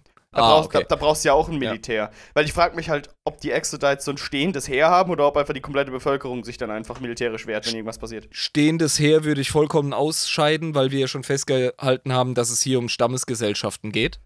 Genau, und die haben ja Und- sowieso kein Gekabbel miteinander. Das heißt, wozu brauchen die Die haben auch kein stehendes? Heer, weil sie keinen Staat haben. Das allen voran. Also stehende Heere gibt es ja zumindest nach unserer Gesellschaftsevolution auf der Erde erst, wenn du sowas ähnliches wie wirkliche Königreiche hast. Und die gibt es dort in der Form nicht. Mhm. Viele Exoditen sind sogar nomadisch. Okay, das heißt, ähm, die haben jetzt wahrscheinlich auch überhaupt gar keine klaren Berufsbezeichnungen oder so. Es ist halt einfach, die machen halt das, was gerade notwendig ist für den Stamm. Die haben auch diese Pfade nicht, die für die Assyrianis super wichtig sind. Genau. Da Ja. haben wir ja auch schon besprochen, dass es da äh, einige gibt. Das machen die auch nicht. Also die, die sind wirklich einfach, okay, ich gehöre zu diesem Stamm und bin jetzt ein Exodite dieses Stammes und äh, mach dann mein Tagwerk. Und du musst halt auch einfach in der Lage sein, ähm, einen Korb zu flechten oder eine Lederscheide für dein Messer zu machen oder du musst sowohl Rübenbauer als auch Rübenjäger sein können. Ja, wer bei der Rübenjagd versagt, der, keine Ahnung, für den ist halt, für den Für- muss man was anderes finden. Für den ist dieses harte Eisenbeißerleben nichts. Also Ja. Schwäche wird sehr ungern gesehen in der Exoditen-Gesellschaft. Das ist halt interessant, weil ich meine, die normalen Elder, die wir uns immer vorstellen, die sind sehr, sehr klug, sehr, sehr technologisch ähm, gebildet, aber auch sehr sanft, sehr sanftmütig, relativ schwach an sich, ne, wie sie sind. Äh, und das Ja, ist ja bei den Exoditen hm. nicht so wirklich. Du, ich glaube, es wird Zeit, dass wir ein bisschen was über Elder lesen. Dann werden dir ein paar Charaktere rüberkommen. Da wirst du sehr viel über den Zorn der Elder lernen und sehr viel über die maßlose Arroganz der Elder. Ähm, sie sind durchaus heißblütig. Äh, sie wirken nur immer wie Vulkanier aus Star Trek, weil sie sich halt am Riemen reißen müssen, wegen ihrer Pfadscheiße. Genau. Aber der, wer den Pfad des Kriegers geht, der kann eskalieren. und der also soll das Elder sind- sogar. Die Elder sind wirklich hochemotional. Und das ist ja genau ihr scheiß Problem. Ja, aber die haben ja auch diese Masken auf dem Krieg, äh, oder was heißt Masken, aber diese Helme. Und Mhm. äh, ohne die kriegen die ja einen kompletten psychischen Zusammenbruch ob der Grausamkeit um sie rum auf dem Schlachtfeld. Also sie sind Ohne die haben sie PTBS, wenn Genau. sie ein Messer sehen, ja. Genau, meine ich ja. Und das meine ich damit, dass sie relativ zart äh, und ne, sind an sich emotional. Aber, Verstehe, ja. aber die Exoditen dann in dem Sinne haben das sich ein bisschen abtrainiert. Die sind ein bisschen ruppiger, was das angeht. Die, die brauchen so einen Scheiß nicht. Nee, die sind wirklich, ähm, die sind stoischer. Die sind ähm, vom Leben einfach äh, geformt. Die Gezeichnet. haben die Hände im Dreck. Ja. Da verlierst du auch mal die Ehefrau an eine Scheißkrankheit oder den Sohn an einen Jagdunfall. Wütende Weicheier, sagt Lisa über die st stell dir mal vor, so Exoditen treffen auf irgendwie äh, die, die, die, ähm, Guard, also so Guardsmen von Katashan, ja, die würden sich, glaube ich, ganz gut verstehen, so an sich. Eigentlich, wenn sie jetzt nicht so Das wäre Differenzen hätten. wahrscheinlich, wirklich, das wäre so ähm, der mit dem Wolftanz-Style. Ne? Auf jeden Fall. Also hocken dann wirklich so in so einer komplett vergifteten Dschungellandschaft, ne? Und haben jetzt irgendwie mit den Messern so ein riesen Vieh gejagt und essen das einfach so roh und nicken sich so zu. so einfach. Und lernen so die Schnipsel von der gegenseitigen Sprache und am Ende tanzen sie ums Feuer Ja, genau. bei den Lendenschürzen.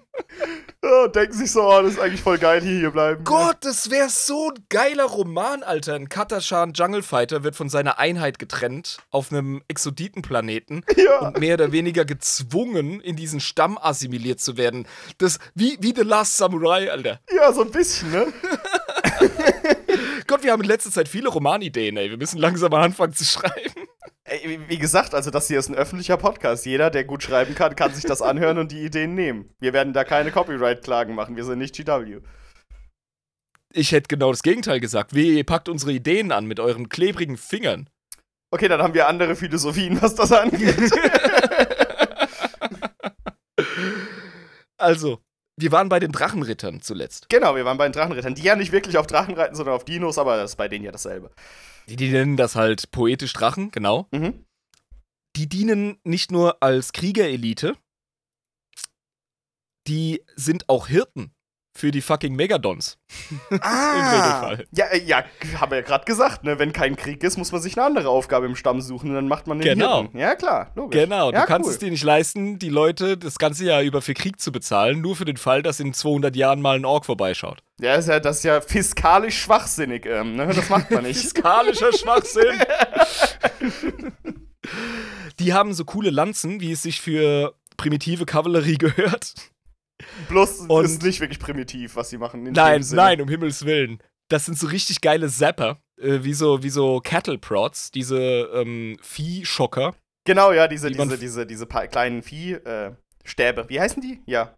Ja, Viehschocker hätte ich sie genannt, Mhm. keine Ahnung. Auf jeden Fall haben die so eine Funktion auf ihrer Lanzenspitze und die sind so stark, dass du damit halt so einen riesigen Megadon einfach zappen kannst und er geht ein bisschen weiter nach rechts.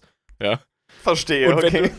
Und wenn du damit äh, deinen Kumpel Horst Werner berührst, dann fällt er um und atmet nie wieder ein. Das ist so die Herzinfarktmaschine. So, hahaha, lustig, überladen. Genau. ja. Also, das ist auch eine coole Waffe einfach, weil sie halt so OP ist äh, vom Stärkegrad her. ja, also ich meine, ähm, das ist ja einfach eine entwickelte Lanze. Mit einem elektrischen, mit einer elektrischen Spitze dran. Das so. ist ein fucking Kettle Prod. Das ist ein, das ist ein Kuh-Elektroschocker. Aber auf Maximum, ey. Ja, man, man sieht hier auf, einem, auf diesem Bild, wie ähm, der Exodite auf dem T-Rex mit dieser Lanze in den Space Marine reinreitet. Du hast Grund zu heulen. Der macht da gerade einen Salamander platt. Oh. Aber ich meine, gut. Äh, Nee, er streift ihn nur. Der ist noch lange nicht fertig. er streift ihn, aber auf jeden Fall. Ja, also man kann jetzt nicht davon ausgehen, dass die Exoditen ähm, Interesse daran haben, wer das ist, weil die Salamanders waren wahrscheinlich auch nicht die nettesten bei der Konfrontation, ne? So wie wir die Space Marines und in, in Xenos-Kontakt kennen. Das ist das Geile. Wenn wir über Salamander sprechen, sind wir so, oh, das sind so die Lieben, ne? Ja, das sind auch die Ultra-Space-Rassisten. Ja, ja, bis, bis zu dem Zeitpunkt, wo es auf Xenos, irgendwelche Xenos um. Ja, Das Ja, fällt ja. dir ein, als Xenos geboren zu sein. Bam, bam, bam. Bolter ins Gesicht. genau, genau. Ähm, die jungen Drachenritter, die befehden einander häufiger, tatsächlich. Die sind ja noch heißspornig. Die Jungen. Die Jugend. genau. Und äh, die ficken sich gegenseitig halt ständig an, so wie es die Jugend halt macht, vor allem Kerls. Wie sich das gehört, Und- ja. Ja, das kann halt auch mal, ne? So wie Eldari einfach sind. Du bist halt gerade mal süße 300 Jahre alt, ja? Bist gerade in die Pubertät gekommen. Putzig. Und äh, dann macht dich einer dumm an, sagt irgendwas Böses über deine Frau Mama. Und du so, Alter, deine Mutter. Und dann geht's los. Und dann kann es halt auch mal sein, dass einer hops geht bei so einer Fehde. Und das ist natürlich extrem scheiße, weil jede Elder, jedes Elderleben ist innerhalb der Elderkulturen extrem viel wert. Das ist schon richtig, Jabba. Aber die Exoditen, die haben allein schon auf ihren Reisen und in den frühen Bevölkerungs- oder Kolonialisierungsjahren auf den Planeten zahllose Leute verloren. Ah, die was sie auch von Anfang an gewohnt. gewusst haben. Ja, und die, wie gesagt, da rafft ein Fieber deine Frau da nieder oder deine Tochter frisst einen falschen Pilz dein Sohn versucht halt das riesige Säbelzahnviech zu jagen, geht dabei drauf. So Sachen passieren denen tatsächlich, weil sie halt wirklich das echte Leben führen. Ja, vor allem auch häufiger mal wirklich in unwirtlichen Dschungellandschaften, wo alles Mögliche ist. Ja, aber ich stelle mir Exoditen viel größer oder viel weitläufiger vor. Ich stelle mir Exoditen als Inuit vor, die auf irgendeinem Eisplaneten sind.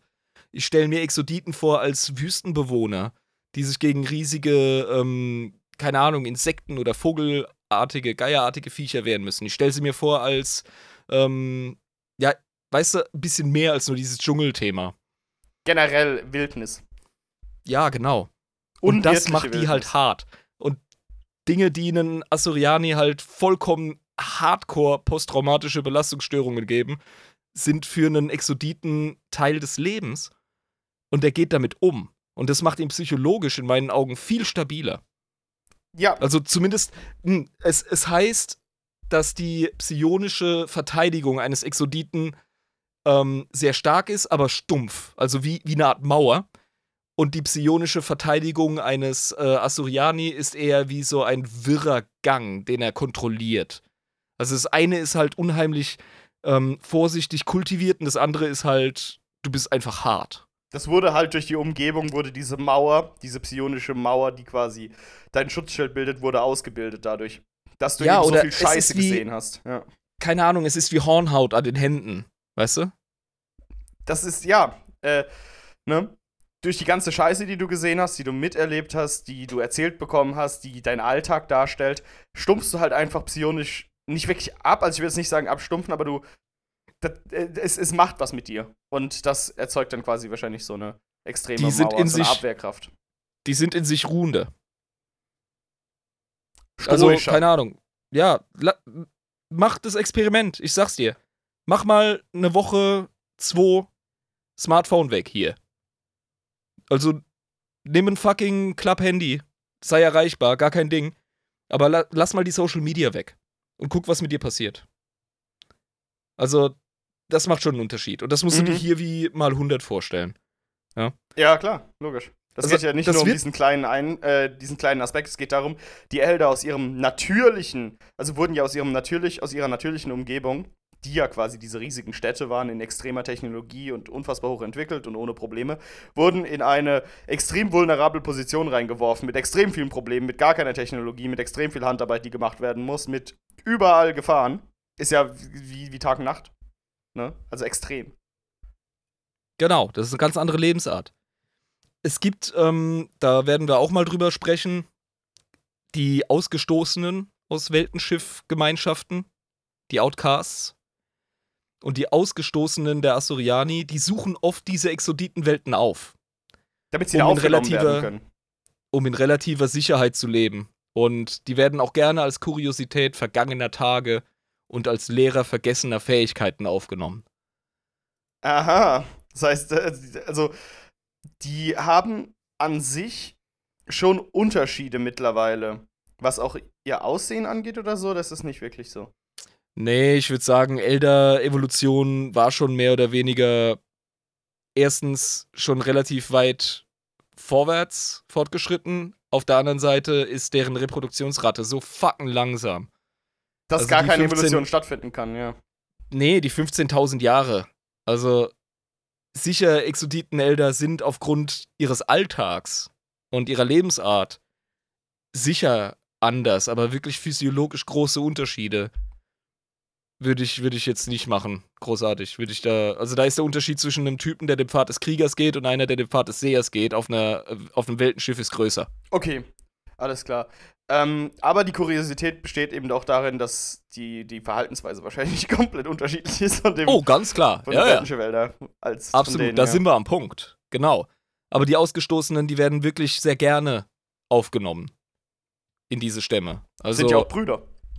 ja, sicher. Also, Aldari erkennen einander und erkennen einander an. Außer es Also- sind jetzt so komische Drukari, die komplett verstrahlt sind. Dann denken die so, Alter.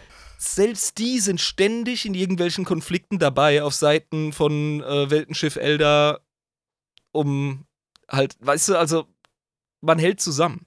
Auch wenn die Drukari in Anführungszeichen ähm, der alten Lüge irgendwie noch anhängen. Und maximal hängen geblieben sind, man kann schon so sagen. Sind Maximal, maximal, hängen geblieben, Alter. ist eigentlich absoluter Volltreffer, genau, ja. Aber es sind halt trotzdem noch älter, man muss halt zusammenhalten, ne? Es hilft nichts. Ja. Ja, ja, genau. Nee, und äh, die Exoditen sind auch happy, sich, wie gesagt, äh, das Wissen anzueignen von diesen Ausgestoßenen. Und also- ich meine, kann man ja auch. Ja, alles, was dem Überleben hilft. Außer zu viel Technologie, weil das ist pfeilbar und gefährlich. Aber ja. Ja, eben. Deine, also du musst beschäftigt bleiben, dein Exoditen-Way of Life, der muss bestehen bleiben, weil das der Schlüssel zu deiner seelischen Reinheit ist und Slanisch einfach so auf Armlänge hält. Genau. Genau, genau. Aber ähm, grundsätzlich jetzt zu ähm, der Verbindung in den verschiedenen Kriegen, wie du das gerade angesprochen hast, habe ich mich nämlich gefragt, okay, wie kommen denn die Exoditen dazu, in irgendwelchen Kriegen mit anderen Elder mitzumachen?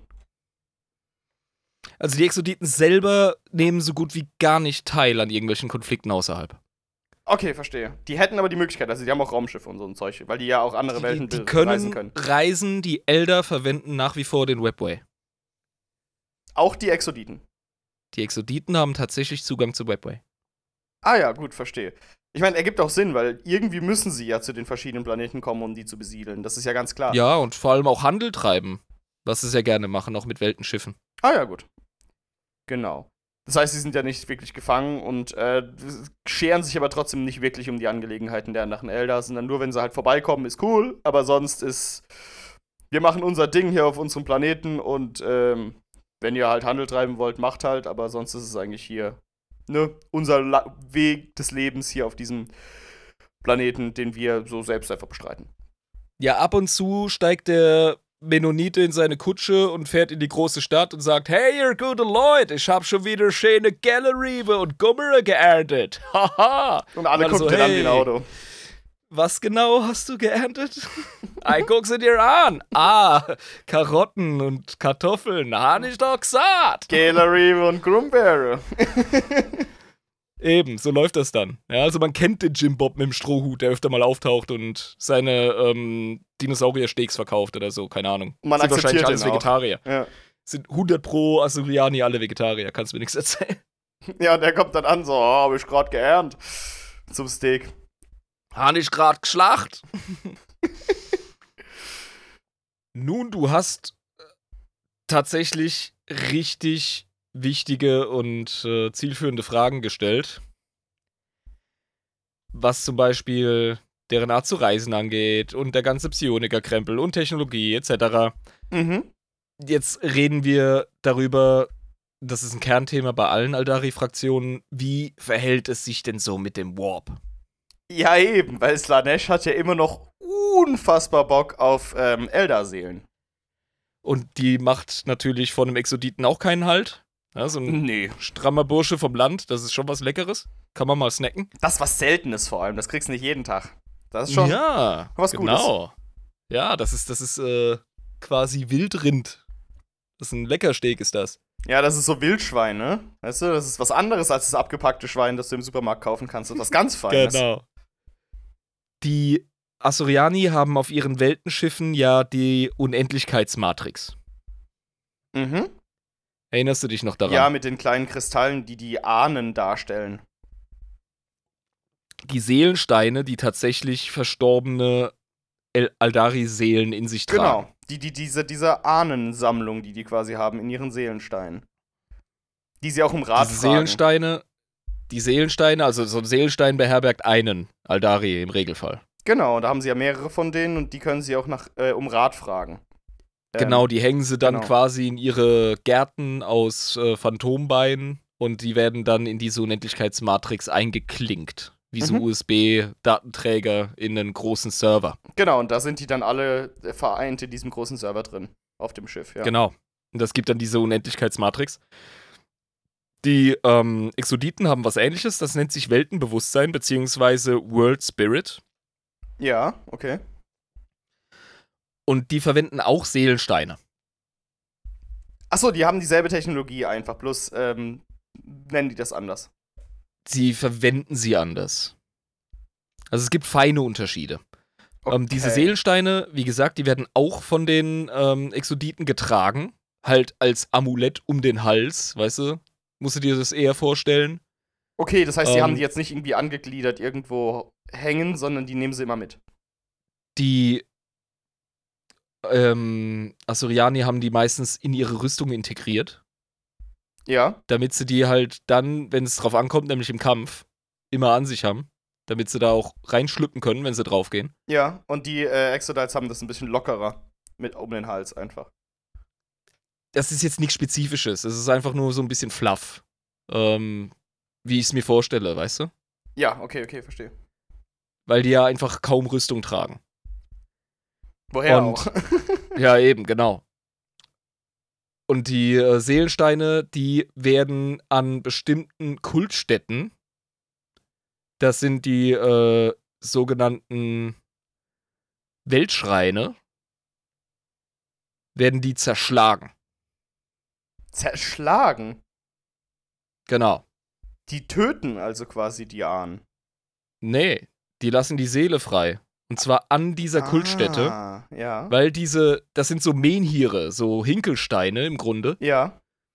Und die bestehen aus demselben Material. Das sind auch so Seelensteine. Ach, deswegen funktioniert das. Die kommen dann quasi durch die Zerschlagung frei und können sich da dann ansiedeln an diesem. Du schüttest einen Eimer in einen Brunnen. Ach so. So würde ich es beschreiben. Das ist ja was Schönes. Das heißt, diese, ähm, diese, ja, wie sollen wir sagen, diese Kultstätten, wie hast du sie gerade genannt? Schreine. Ähm, Mhm. die sind tatsächlich eben mit Energie aufgeladen dahingehend, dass da eben tatsächlich diese Ahnenwesen hausen aus den Steinen. Die Dinge, diese Weltschreine sind über den ganzen Planeten verteilt und bilden ein psionisches Netz. Quasi ein Aderwerk, das diesen ganzen Planeten umgibt. Und deshalb lebt der Planet. Deswegen nennen die das auch so. Ja, Weil er ja dann Und dann- tatsächlich lebt. Genau. Da hast du deine ganze Indianerphilosophie, hast du dann in 40k in echt.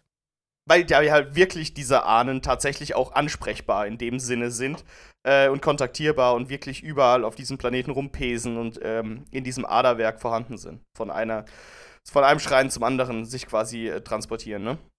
Ja, was heißt tatsächlich, tatsächlich? Gib mir genug Zeit mit dir, die richtigen Substanzen und dann mache ich dich auch mit deinen Nahen bekannt. Ja, ein bisschen mehr DMT und dann funktioniert das schon. Aber ohne Probleme. Aber ja, die Ja. Exoditen, die machen das sehr ähm, gezielt. Die haben da auch eben Rituale für und so. Also das, was äh, bei den Assyriani mehr oder weniger Semi-Wissenschaft ist, das ist bei denen halt Kult. Das ist bei denen Schamanismus. Das ist bei denen, ähm, da haben sie ihre Riten für. Die haben das wirklich spiritualisiert, kann man sagen. Mhm. Das ist, das ist Und- sehr cool, ja. Das, das, ich finde das irgendwie schön. Das ist romantisch. Vor allem, es, es ist ja für uns Menschen vor allem auch total verständlich, weil wir ja sowas auch en masse auf dieser Erde äh, gemacht haben und immer noch tun. Diese äh, Mhm. rituelle, ja, wie soll ich sagen, Verabschiedung der Verstorbenen. Aber es ist ja quasi Mhm. mehr als das. Es ist ja mehr als das. Es ist ja keine Verabschiedung der Verstorbenen in dem klassischen Sinn, wie wir Menschen das machen, sondern es ist einfach wirklich eine Weitergabe der Seele dahin, wo sie dann dahin gehört, nachdem sie Ja, in dem Stein so ist. würde ich es aber bei uns Menschen im Ursprung auch bezeichnen. Im Ursprung war Also- das die Idee, ja klar.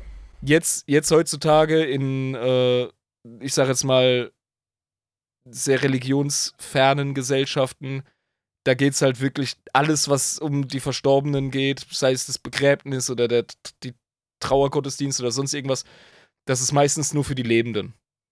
Aber Mhm. ursprünglich hatten wir wirklich die Vorstellung, wir helfen unseren Verwandten beim Übergang. Durch diese Feierlichkeiten und durch diese Rituale. Genau. Und das ist ja da Also- wirklich so. also da ist es wirklich so. Ja, wir können es halt nur vermuten, aber die, die Exoditen wissen es ganz sicher. Deswegen, deswegen- müssen diese Seelensteine da zu diesen Schreinen gehen oder müssen sie zerschlagen werden. Gibt es kein Wenn und Aber. Das muss gemacht werden. Und dann wird diese Elderseele auch endgültig an den Planeten gebunden. Also die können den dann nicht einfach wieder rausholen, mir nichts, dir nichts, und den in so ein Rave-Construct stecken und fighten lassen. Das machen, Das ja, das die- machen ja die, die Weltenschiff-Elder die ganze Zeit. Die Weltenschiff-Elder machen das äh, nicht ohne mit der Wimper zu zucken, für die ist es auch ein krasser Verzweiflungsakt, aber so ein Weltenschiff muss man halt einfach verteidigen. Da geht kein Weg dran vorbei. Ja, sonst sind Ähm. alle Seelen verloren, wenn das Weltenschiff fällt. Ja, Weltenschiffe sind schon mobil, aber wenn du gerade nicht abhauen kannst, dann musst du halt. Dann musst du halt leider deine verstorbenen Großeltern kämpfen lassen in coolen Rüstungen. Und das ist für Exoditen ziemlich pfui-bar. Das ist Nekromantie. Das haben die nicht so gern. Man lässt die lieber auf dem Planeten einfach ruhen. Lass die Toten ruhen, beziehungsweise die Ahnen können sich auf andere Art wehren. Da kann ich mir richtig geil vorstellen, wie die dann so Druiden oder Schamanen haben, die dann irgendwelche Stürme oder so beschwören. Und dabei ist es halt nichts anderes als die Seelenenergie des, äh, des Weltenbewusstseins. Sehr cooles Konzept an sich. Dass wirklich Ja. durch die, durch die Ahnen der, der Planet an sich wirklich dann anfängt zu leben. Auf der Also- Oberfläche zumindest. Ich habe da auch keinen Beweis für. Das ist jetzt wieder mein Headcanon, das ist jetzt wieder mein persönlicher Fluff, aber es muss so sein. Alter, da geht doch kein Weg dran vorbei. Ja, das ergibt Ja. vollkommen Sinn auch. Ja. Sonst hast du keine voll geilen Waldelfen, Mann. Das Und ich werde meine cool. Theorie werde ich noch ähm, untermauern, wenn wir nächste Woche über den himmlischen und den Seher sprechen. Da kommen ja nämlich auch Exoditen drin vor. Richtig, genau, genau. Mhm. Und äh, da gibt es Hinweise drauf, dass es so etwas gibt. Aber ja, ähm, diese Weltschreine, die haben noch äh, andere ähm, Funktionen, als einfach Kultstätte zu sein und Seelenbrunnen, sage ich jetzt mal. Mhm. Seelenbrunnen ist ein guter Begriff, ja. also, das ist eine Schnittstelle zwischen der Welt der Lebenden und der Ahnen, das ist klar. Und psionisch geschulte oder begabte Exoditen können dort auch jederzeit in Kommunion treten mit den Verstorbenen. Und Jederzeit. Können halt eben um Rat, ja, können jederzeit um Rat bitten und ne, die Ahnen befragen. Das ist Das ist ja auch voll schon mal eine cool. gute Waffe. Das ist ja, Ja. super cool. Kann man einfach hingehen und sagen, ey, äh, ich brauche ich brauch einen Tipp. ich weiß nicht weiter. und dann kann man einfach so die Verstorbenen fragen. Das, ist, das wäre auch bei uns sehr praktisch. Soll ich jetzt Gummere oder Gallery abpflanzen? Verpiss dich, Mann, dafür wächst du uns. ja, sorry. Dann geh ich halt wieder zurück auf mein Feld. Ich weiß es halt nicht. ja. Ich wollte nur mal fragen, kostet ja nichts. Okay, gut Nächtler, ne? Schlafe gut. Die, ähm, die Exoditen. Ähm, ja, genau. Scheiße. Hier, meine Notizen sind heute ein bisschen komisch. Du kannst durch diese Weltenschreine als Exodit ähm, auch eben das Netz der tausend Tore betreten. Jetzt wird ein Schuh draus, was da noch Jetzt zusätzlich äh, sinn, sinnvoll ist bei diesen Schreien. Da ist doch gut, dass der Alte das jetzt nicht fallen gelassen hat, sondern nochmal erwähnt hat. Das ist nämlich nochmal relevant. Ja, das ist. Also, das ist, das ist wirklich sehr interessant. Die können also theoretisch von Planet zu Planet auch ähm, über die Schreine ähm, sich transportieren. Also wortwörtlich übersetzt habe ich es. Die Verbindungen zwischen diesen Weltenschreinen bilden einen Teil des Netz der tausend Tore. Aber man Ja. kann wirklich ähm, quasi dann das Netz der tausend Tore so verwenden, dass man von Exoditenplanet zu Exoditenplanet kommt. Ja, oder von Exoditplanet zu einem äh, Weltenschiff. Die Weltenschiffe Klar. haben oft ein, ähm, ein Tor zum Netz der tausend Tore oder mehrere. Ja, das ist ja praktisch. Da kommt die ganze Familie gerne mal wieder zusammen, wenn das funktioniert. Ja, wenn es muss. Wenn es Ja. muss halt, wenn es wenn's pressiert. Nur dann halt, sonst machen sie es ja nicht. Aber wenn wenn's mal, wenn hier mal Not am Mann ist und wenn das gemacht werden muss, dann kann man das ja sehr schnell machen. Gehe ich mal Aber aus. diese, diese Zugänge zu den Weltschreinen, die und dem Netz der tausend Tore, die sind sehr gut versteckt. Und nur sehr schwer ausfindig zu machen. Kann ich auch verstehen. Ja. Das ist auch eine sehr krasse Superwaffe für jeden, der diesen Planeten eingenommen hat, ähm, um auf den Weltschiff Also zu selbst kommen. oder so. Elder, selbst Elder müssen rumfummeln, bis sie auf eine Exoditenwelt kommen und da den Zugang zu finden. Ja, ich meine, wie ist denn das eigentlich, wenn wirklich jetzt, sagen wir mal, ein Space Marine Chapter hat ähm, so eine Exoditenwelt eingenommen und findet so einen Ja. Zugang, können die den einfach verwenden? Nein. Nein, die bräuchten einen Skriptor, der sich auf Aldari-Hexerei versteht und das wäre schon mal hochheretisch. Ich glaube, das ist nicht so easy machbar. Und ich glaube, das Interesse ist bedingt groß. Ich glaube, ja, es gibt sicher irgendeinen gestörten Inquisitor, der es sich zur Lebensaufgabe gemacht hat, ähm, das Netz der tausend Tore zugänglich zu machen. Es gibt, glaube ich, auch jemanden, der das bereist hat. Wir wissen von einem, der es tatsächlich auch in die schwarze Bibliothek geschafft hat, aber von den Aldari eingeladen wurde. Oh mein Gott, jetzt kommen so viele verschiedene Sachen zusammen. Frag mich mal was leichteres, du Arsch. Ich sag nein. okay, alles klar. Deswegen ist, ist, es eigentlich auch gar nicht so arg wichtig, das so groß zu verstecken, weil was sollen sie machen, wenn sie das Tor finden? Können ja nichts mitmachen. Ja, gut, es werden ständig irgendwelche ähm, äh, Webway-Gates gefunden. Oder auf Schlachtfeldern äh, Feldern irgendwie ausfindig gemacht. Demnach kann ich mir gar nicht vorstellen, dass, die, dass das Imperium das einfach so zugänglich machen kann, ohne weiteres. Sonst hätten sie den Webway schon längst mit Artilleriefeuer zugepflastert dann verstecken die Exoditen wohl diese, äh, diese, diese Portale so unnötigerweise. Nee, nee, nee, pass auf. Da, manchmal, wenn ich, wenn ich zitiere, musst du wirklich wortwörtlich zuhören. Okay. Und zwar, ähm, jetzt muss ich das wieder suchen hier. Die Verbindungen zwischen diesen Weltschreinen bilden einen Teil des Netzes der tausend Tore. Die Zugänge zu den Weltschreien und dem Netz der tausend Tore sind jedoch gut versteckt und nur sehr schwer ausfindig zu machen. Das heißt, innerhalb des Netzes auf diesem Planeten sind in Winkeln im psionischen Immaterium sind da Winkel versteckt und Zugänge, die wiederum von Elder genutzt werden, die schon im Webway sind. Ach so. Okay, das ist dann andersrum quasi. Die, die Kultstätten, die sind die, die finste. Also die sind oft unterirdisch, aber ähm, ja, weißt du, wenn du willst, findest du eine Kultstätte. Also. Aber die Zugänge halt nicht. Überhaupt ein, ein Webway-Gate zu aktivieren, ist, das ist, das ist Elder-Hexerei. Das ist, das ist, äh, Damit haben die aufrichtigen. Zeug. Damit haben die aufrichtigen Imperialen ja nichts am Hut. Die können das ja gar nicht. Also. Nur weil du ein Psyker, ja genau, nur weil du ein Psyker bist, heißt es nicht, dass du genau weißt, wie man den Plaguebearer von Nurgle beschwört. Das ist ja sehr hochspezifisch, da muss man drin geschult sein. ja, ich glaube, so würde ich das erklären. Äh, ja. Ergibt das für dich Sinn? Das, das, befriedigt dich das? Das ergibt Sinn, ja. Das, das, das, äh, okay. das befriedigt mein Wissenstrieb, das ist okay. Bei, bei, bei Warp Nanigans bin ich manchmal ein bisschen stolprig, aber so würde ich mir das erklären. Und ja, also es gibt halt eine Sache, die du vorhin gefragt hast, die sich jetzt mehr oder weniger klar macht, warum sie die Typen so hardcore am Fighten, wenn sie mal fighten. Weil ja sonst dann die Zugänge offen liegen. Exoditen sind aufgrund ihrer Lebensweise sehr immobil. Und der Verlust einer Welt bedeutet den Tod einer ganzen Kultur. Die kommen ja nicht so leicht davon weg, ne? Deren Seelen sind verbunden mit der Welt. Ja, stimmt, weil die, die hast ja gesagt, die sind ja wirklich mit dieser Welt verbunden. Ähm, die Welt lebt. Und wegen ihren Ahnen. Und wenn sie die Welt aufgeben müssen in der Schlacht, dann bedeutet das, dass sie alle ihre Vorfahren an irgendeinen Feind verschachern. Und das können sie nicht zulassen. Es gab mal eine Star Trek-Folge von The Next Generation. Das war die Enterprise mit Jean-Luc Picard. Ja. Da ging es um so Native Americans, die umgesiedelt wurden an den Rand zum Kardassianischen Reich. Und die Kardassianer haben diesen Planeten jedoch aus ganz wichtigen diplomatischen Gründen zugesprochen bekommen. Also mussten sie die Indianer umsiedeln. Mhm. Möp. also geile Prämisse. Und ich fand es so witzig, weil der Häuptling da gesagt hat, ah, uns verbindet etwas mit diesem Land, dieser Planet ist uns heilig und bla und tralala. Jungs, ihr wurdet vor drei Generationen da angesiedelt. Schild mal.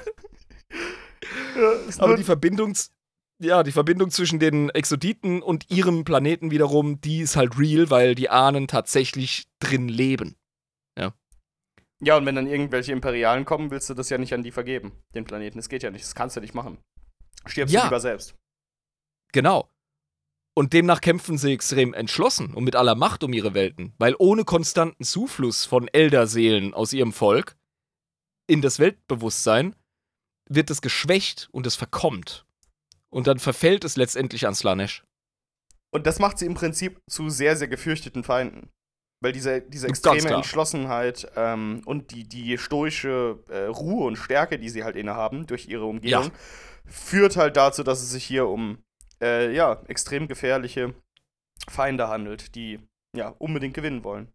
Also ich würde mal sagen, ihr Stoizismus bezieht sich auf die Widrigkeiten im alltäglichen Exoditenleben. Aber im Kampf kann ich mir die vorstellen wie so richtig leidenschaftliche Wilde. Mhm. Die, die für was kämpfen auch. Die wirklich für Ja, was kämpfen. genau. Also da denke ich an keltische Stammeskrieger, weißt du? Da denke ich an Barbaren, da denke ich an, äh, ja, so richtig geile TV-Indianer, die einfach bis aufs Letzte kämpfen einfach. Und das, es denen scheißegal ist, dass sie gegen eine Gatling Gun anrennen oder so. Genau so, in, in dieser Art und Weise. Weil, was haben sie denn zu verlieren? Was soll denn passieren? Wenn sie Rückzug machen, dann ist der Planet verloren und dann, was, was dann? Ja, was sollen sie verlieren? Sie haben alles zu verlieren und deswegen Meine müssen ich sie ja. vorwärts machen. Genau. Ja, exakt. Sehr interessant. Exoditen, Alter. Exoditen. Derbe Typen. derbe, harte Typen. Finde ich cool. Finde ich, find ich richtig cool, das Konzept. Ich meine, wir haben ja schon vorher ein bisschen das angerissen. Ne? Ich habe ja auch äh, in dem Buch, das wir gerade äh, lesen, für den Buchclub, habe ich ja natürlich auch schon ein bisschen was über die Exoditen erfahren. Ähm, ja, sehr interessant. Sehr interessant, auch mal die Hintergrundgeschichte noch ein bisschen weiter zu hören und das, wie sie tatsächlich ihre Kultur aufbauen und ähm, wieso sie so verbunden sind mit diesen Planeten, auf denen sie leben und sich ihre Kultur aufgebaut haben. Oder ihre Kulturen über die Stämme. Ja, die Exoditen, die keepen es halt real, yo. Die keepen es halt super ultra real und haben keine Lust auf Drogen, weil Drogen sind nicht cool. Wenn ihr cool sein wollt, müsst ihr keine Drogen nehmen, Kids. Ja? Ihr sollt Rüben anpflanzen oder jagen. Yeah. Denn wer cool ist, Yeah. der sagt Nein bei Drogen. Public Service Announcement von Jabba. Oder Eselsexpartys oder Rape-Gangs. Denkt dran, Kinder, Rape-Gangs sind nicht cool. Was cool ist, ist nüchtern, ganz gemütlich einen Film zusammen gucken. Rape-Partys und Drogen sind nicht cool, Kids. Apropos, äh, wollen wir nochmal öffnen? Ich wollte gerade denselben Witz machen. Drogen sind nicht cool. Hey, wollen wir was reinschieben? Okay. 3, 2, 1. Bin ja kein Pennsylvania Dutch Exodit. Ich meine, wir sind ja Deutsche, bei uns gilt ja Bier nicht als Droge. Ja, los, Grundnahrungsmittel da. Mit so einem Mass am, am Schnauzer dran. Ja, aber keine Drogen nehmen, wenn du auf die Party gehst, ne? Genau. Wir müssen noch einen Xenotron anschmeißen, sehe ich das richtig? Ja, bitte, dann schmeiß ihn doch mal an. Der hat wahrscheinlich wieder richtig Okay. Bock, mit Riesling befüllt zu werden und angehauen zu werden. Ja, muss ich mal schnell schauen. Wo haben wir sie denn? Wo haben wir sie denn hier? Die Schnur. Ah, okay, ich zieh mal dran. Mach okay. das. Und zack.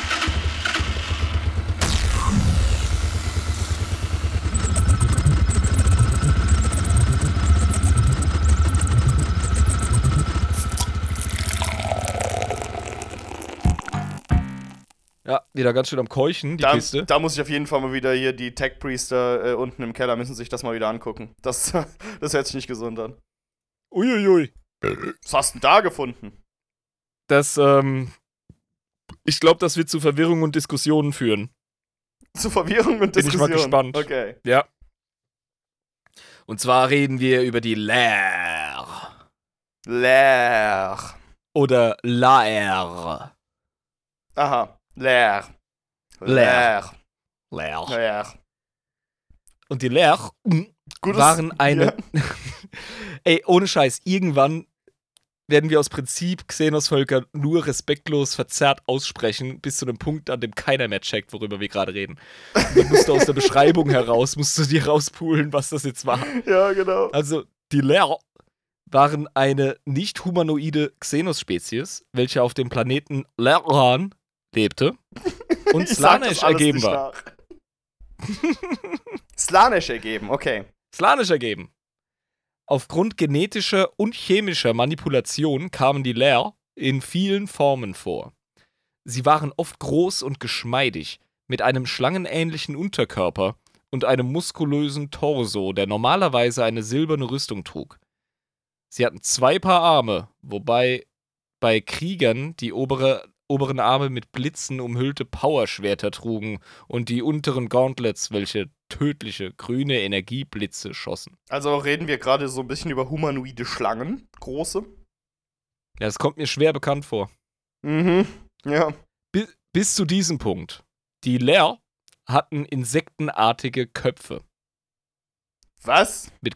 Ja, die hatten die Slith nicht. Erinnerst du dich noch an die Slith? Ja, die Sl ja, aber ich habe gedacht, wir, haben, wir besprechen die jetzt wieder. Okay. Aber jetzt, genau, genau. Ich hatte nämlich noch was im Hinterkopf. Ich glaube, äh, der Manu hat mich mal angeschrieben. Ähm, von wegen, hey, die Slith, Alter, sind das nicht die Leer? Ich so, wer sind die Leer? Und dann hat er mir so beschrieben, ich so, ha, krass. Seit wann bist wohl du. Sachse? Die Leer. Das steht hier so, ich spreche das nur so aus, wie das hier steht. die Leer. Ja, erzähl weiter. Und ähm, ja, aber die werden mit insektenartigen Köpfen beschrieben. Also, schauen wir mal. Also doch keine Sl Wahrscheinlich keine Slith. Mit glänzenden Facettenaugen und einer Beißzange, mit welcher sie ein knirschendes Kreischen erzeugten, wenn sie Nein. angriffen. Nein, sowas ist ekelhaft. Voll geil. Die Lehr strebten in sämtlichen zivilisatorischen Aspekten nach Perfektion, weshalb jeder Lehr von Geburt an durch genetische oder chemische Manipulation biologisch an seine spezifische sozioökonomische Rolle angepasst wurde. Wow. Wie so ein Ameisenhaufen. Die sehen anders Ja. aus und haben andere Aufgaben dadurch. Aha. Ja. Hey, guter Vergleich, genau. Soldatenameise sieht anders aus als eine Arbeiterin, ja. Cool.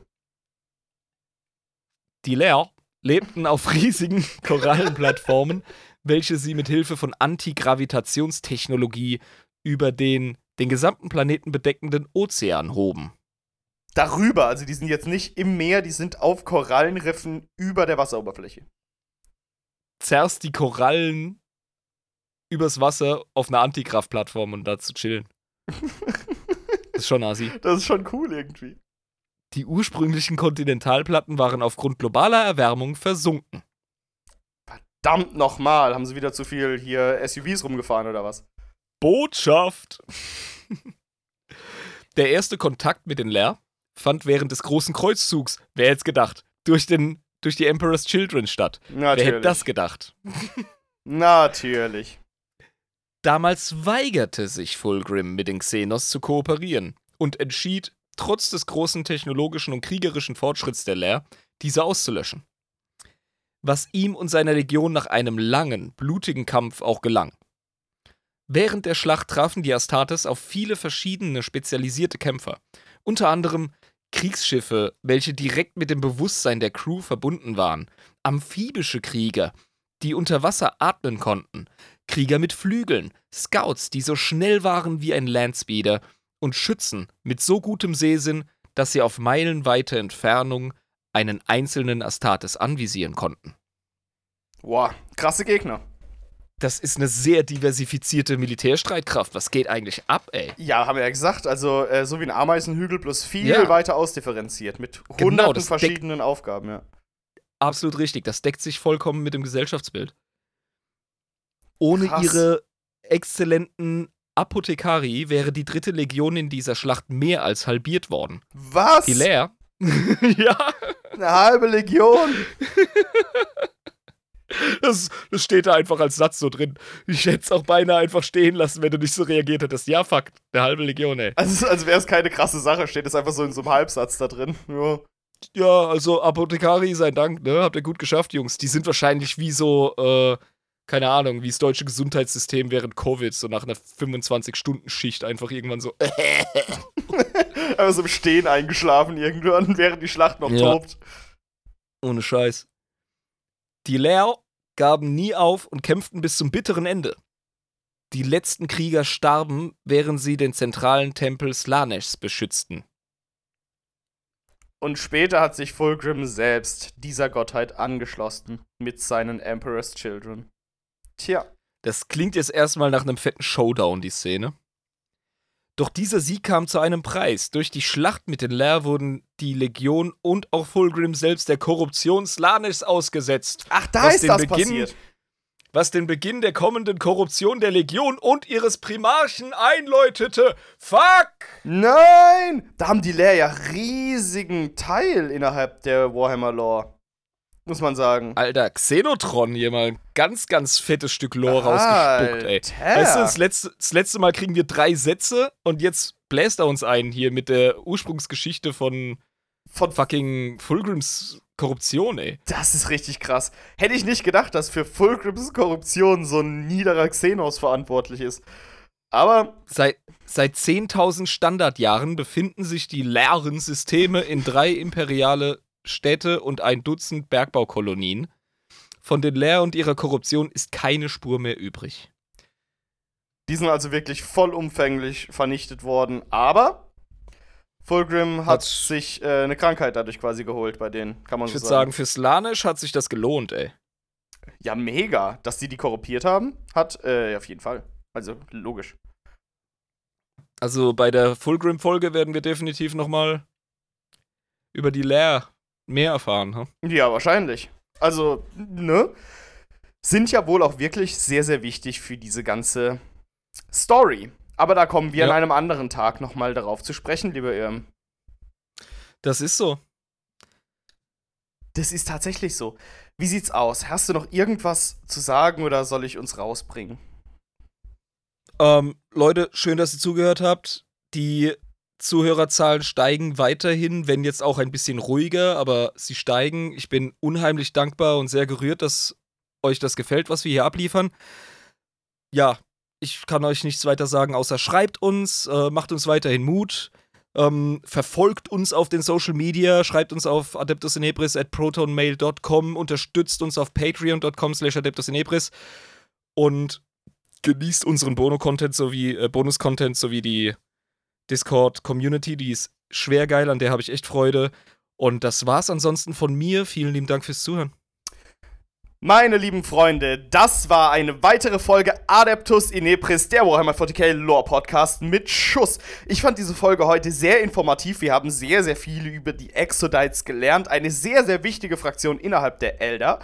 Ähm, und ja, ich muss wirklich sagen, auch der Xenotron danach hat extrem ein Interesse in mir geweckt, ein bisschen weiter irgendwann mal noch die Traitor Primax durchzugehen, was wahrscheinlich auch in Zukunft noch passieren wird, ne, lieber Irm? Niemals, du Narr! dass wir mal auch irgendwann, vielleicht, wenn wir bei der Fulgrim-Folge ähm, da sind, haben wir vielleicht ein Déjà-vu, alle gemeinsam, meine Freunde. Wie dem auch sei, ich hoffe, euch hat es gefallen. Ich hoffe, ihr seid bei der nächsten Folge wieder mit am Start. Und eigentlich kann ich nur sagen, benutzt lieber den Webway, lasst euch nicht vom Warp erwischen. Das ist nämlich ganz schön schlecht, sonst kommt Slanesh und saugt euch aus, wie sie das bei den ganzen anderen Elder-Seelen macht. Gehabt euch wohl. Das war euer Jabba und Euer Irm. Ciao. ciao.